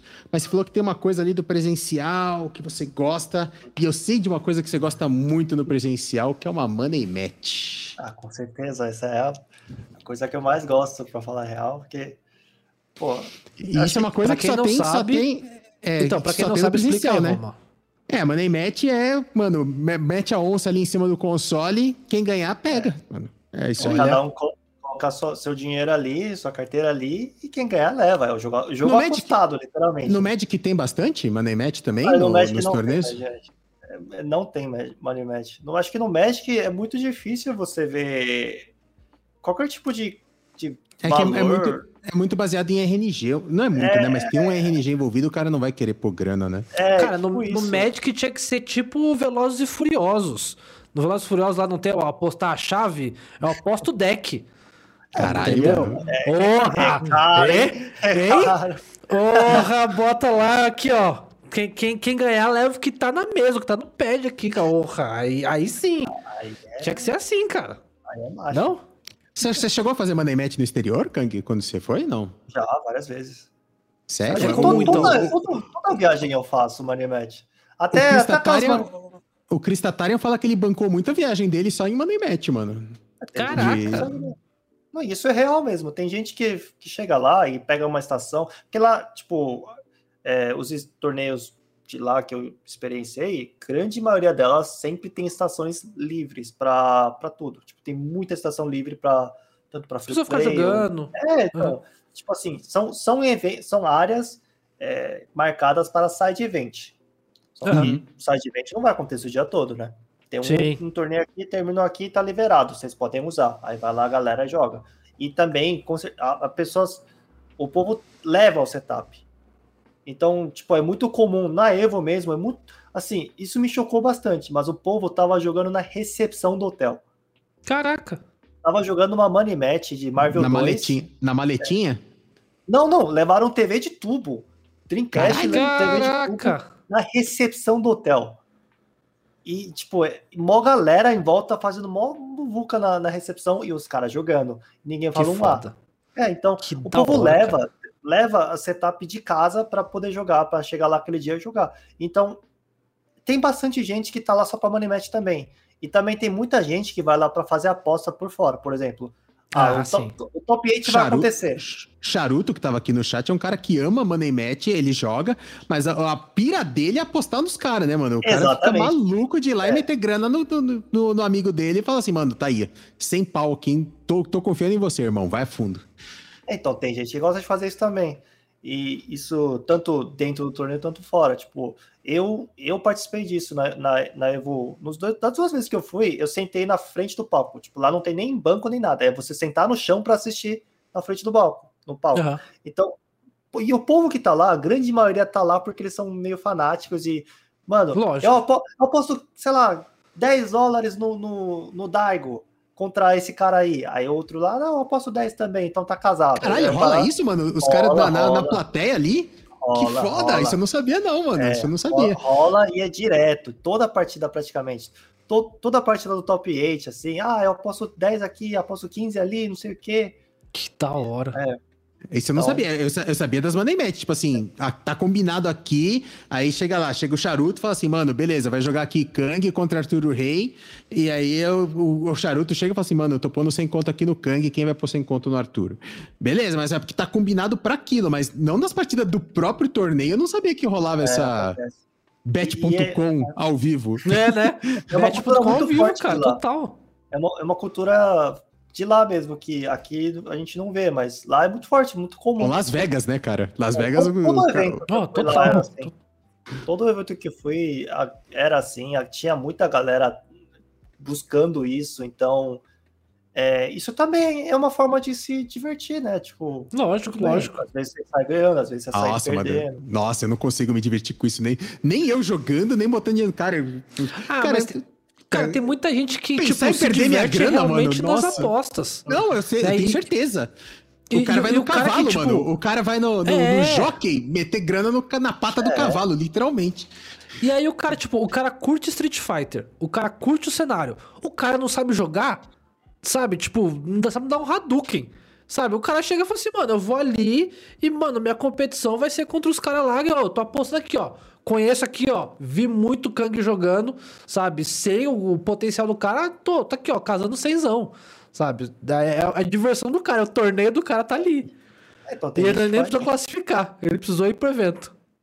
Isso é legal também. Isso é uma coisa que, como lá a cena é muito grande, acontece, né? Acho que aqui seria um pouco mais difícil acontecer, porque, é, como eu falei lá, as pessoas são um pouco mais fechado, a cultura de lá é um pouco mais, não vou dizer hostil, mas é um pouco, sabe? É tipo um pouco mais Sim. fechado.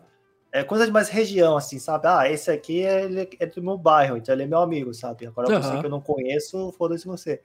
Aqui é um pouco diferente. Daqui, quando eu vou no evento daqui, é um pouco mais clima de família, todo mundo é Sim, amigo sim, de sim. todo mundo.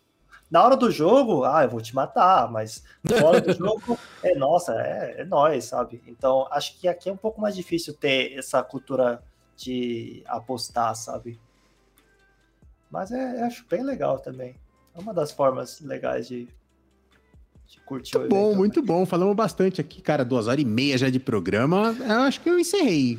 Morph, quer mais alguma coisa? A única coisa que eu ia perguntar para ele, ficou para trás assim, eu não consegui puxar no meio, era que você falou que você jogou e classificou no mall, né? Hoje você ainda joga mall, joga arena? Jogo pra tudo que... diariamente. Sério?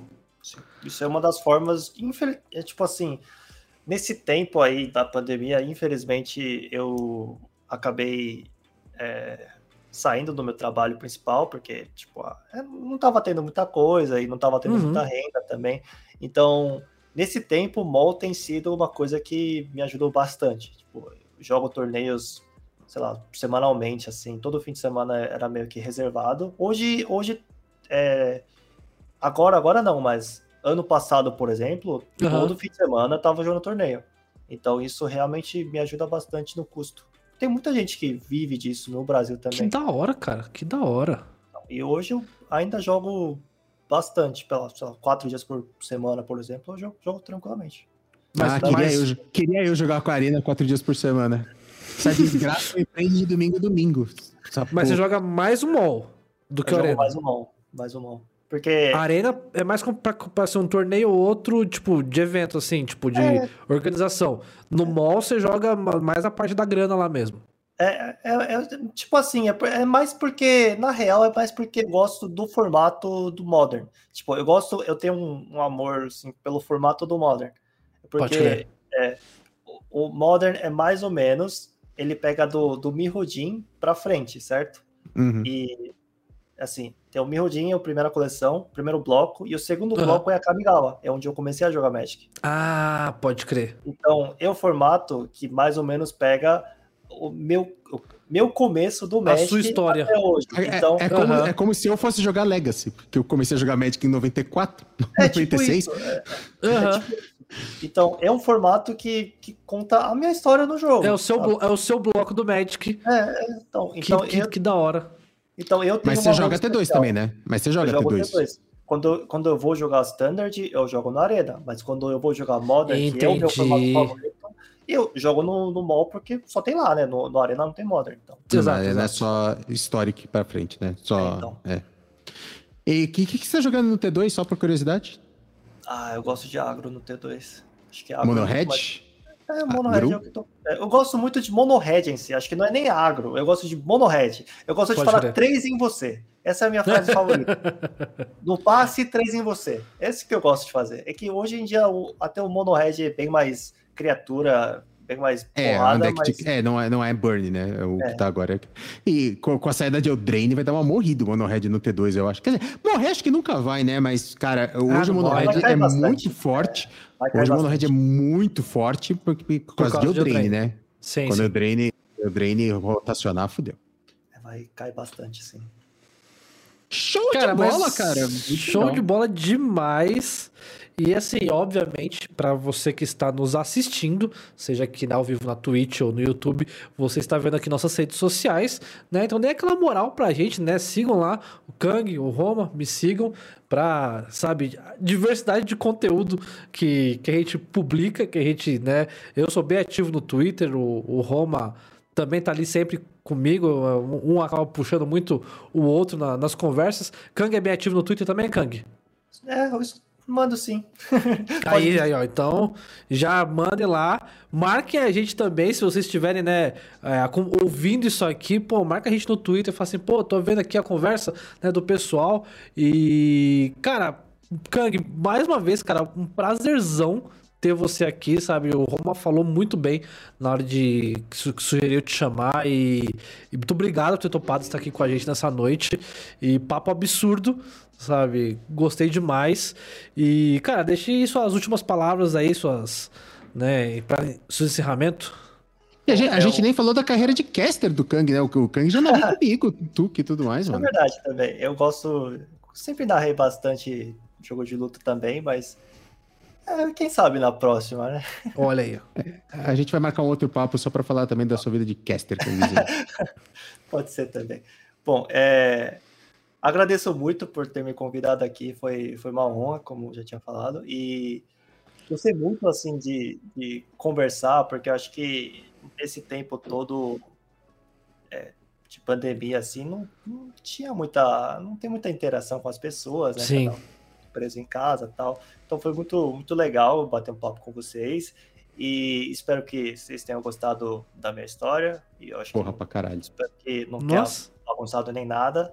E assim, também espero que, que as pessoas que, no meu caso, eu jogo tanto jogo de luta, tanto Magic. Então, se você jogar só um lado e não conhece o outro, pô, dá uma.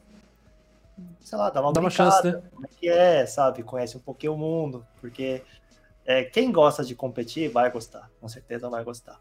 Bom, é só isso. Agradeço muito e é, é isso. Gosto demais. Rominha, Valeu, muito obrigado a todo mundo que esteve aqui com a gente na Twitch do Canto do Morph, aqui nesta terça-feira à noite. Muito obrigado para você que está ouvindo no YouTube ou no Spotify. Semana que vem, um assunto pela primeira vez, né, Morph? Nós vamos fazer um assunto totalmente fora de esports. Vai ser uma experiência pra gente. Cara, não vai ter. A gente já fez alguns assuntos off-topic, mas a gente vai pela primeira vez falar do assunto que tem nada a ver com esportes. Siga a gente nas redes sociais que a gente vai soltando os spoilers dos convidados e tudo mais a partir de quinta-feira. Um abraço. Até semana que vem. pessoal, uma ótima noite a todos. Voltamos. Todo mundo que veio no chat aqui colou, vocês foram demais. Valeu mesmo. E se você está ouvindo no Spotify ou está no YouTube, mais uma vez está mais do que convidado para terça-feira, 8 horas da noite, estar aqui na twitch.tv barracanto do Morph para não perder esse bate-papo ao vivo e participar aqui com a gente no chat, mandar as perguntas que a gente vai lendo aqui a gente vai fazendo vocês participarem um pouquinho aqui da conversa. Vamos ficando por aqui, encerrando esse episódio maravilhoso. Até semana que vem, pessoal. Um grande abraço. Tchau, tchau.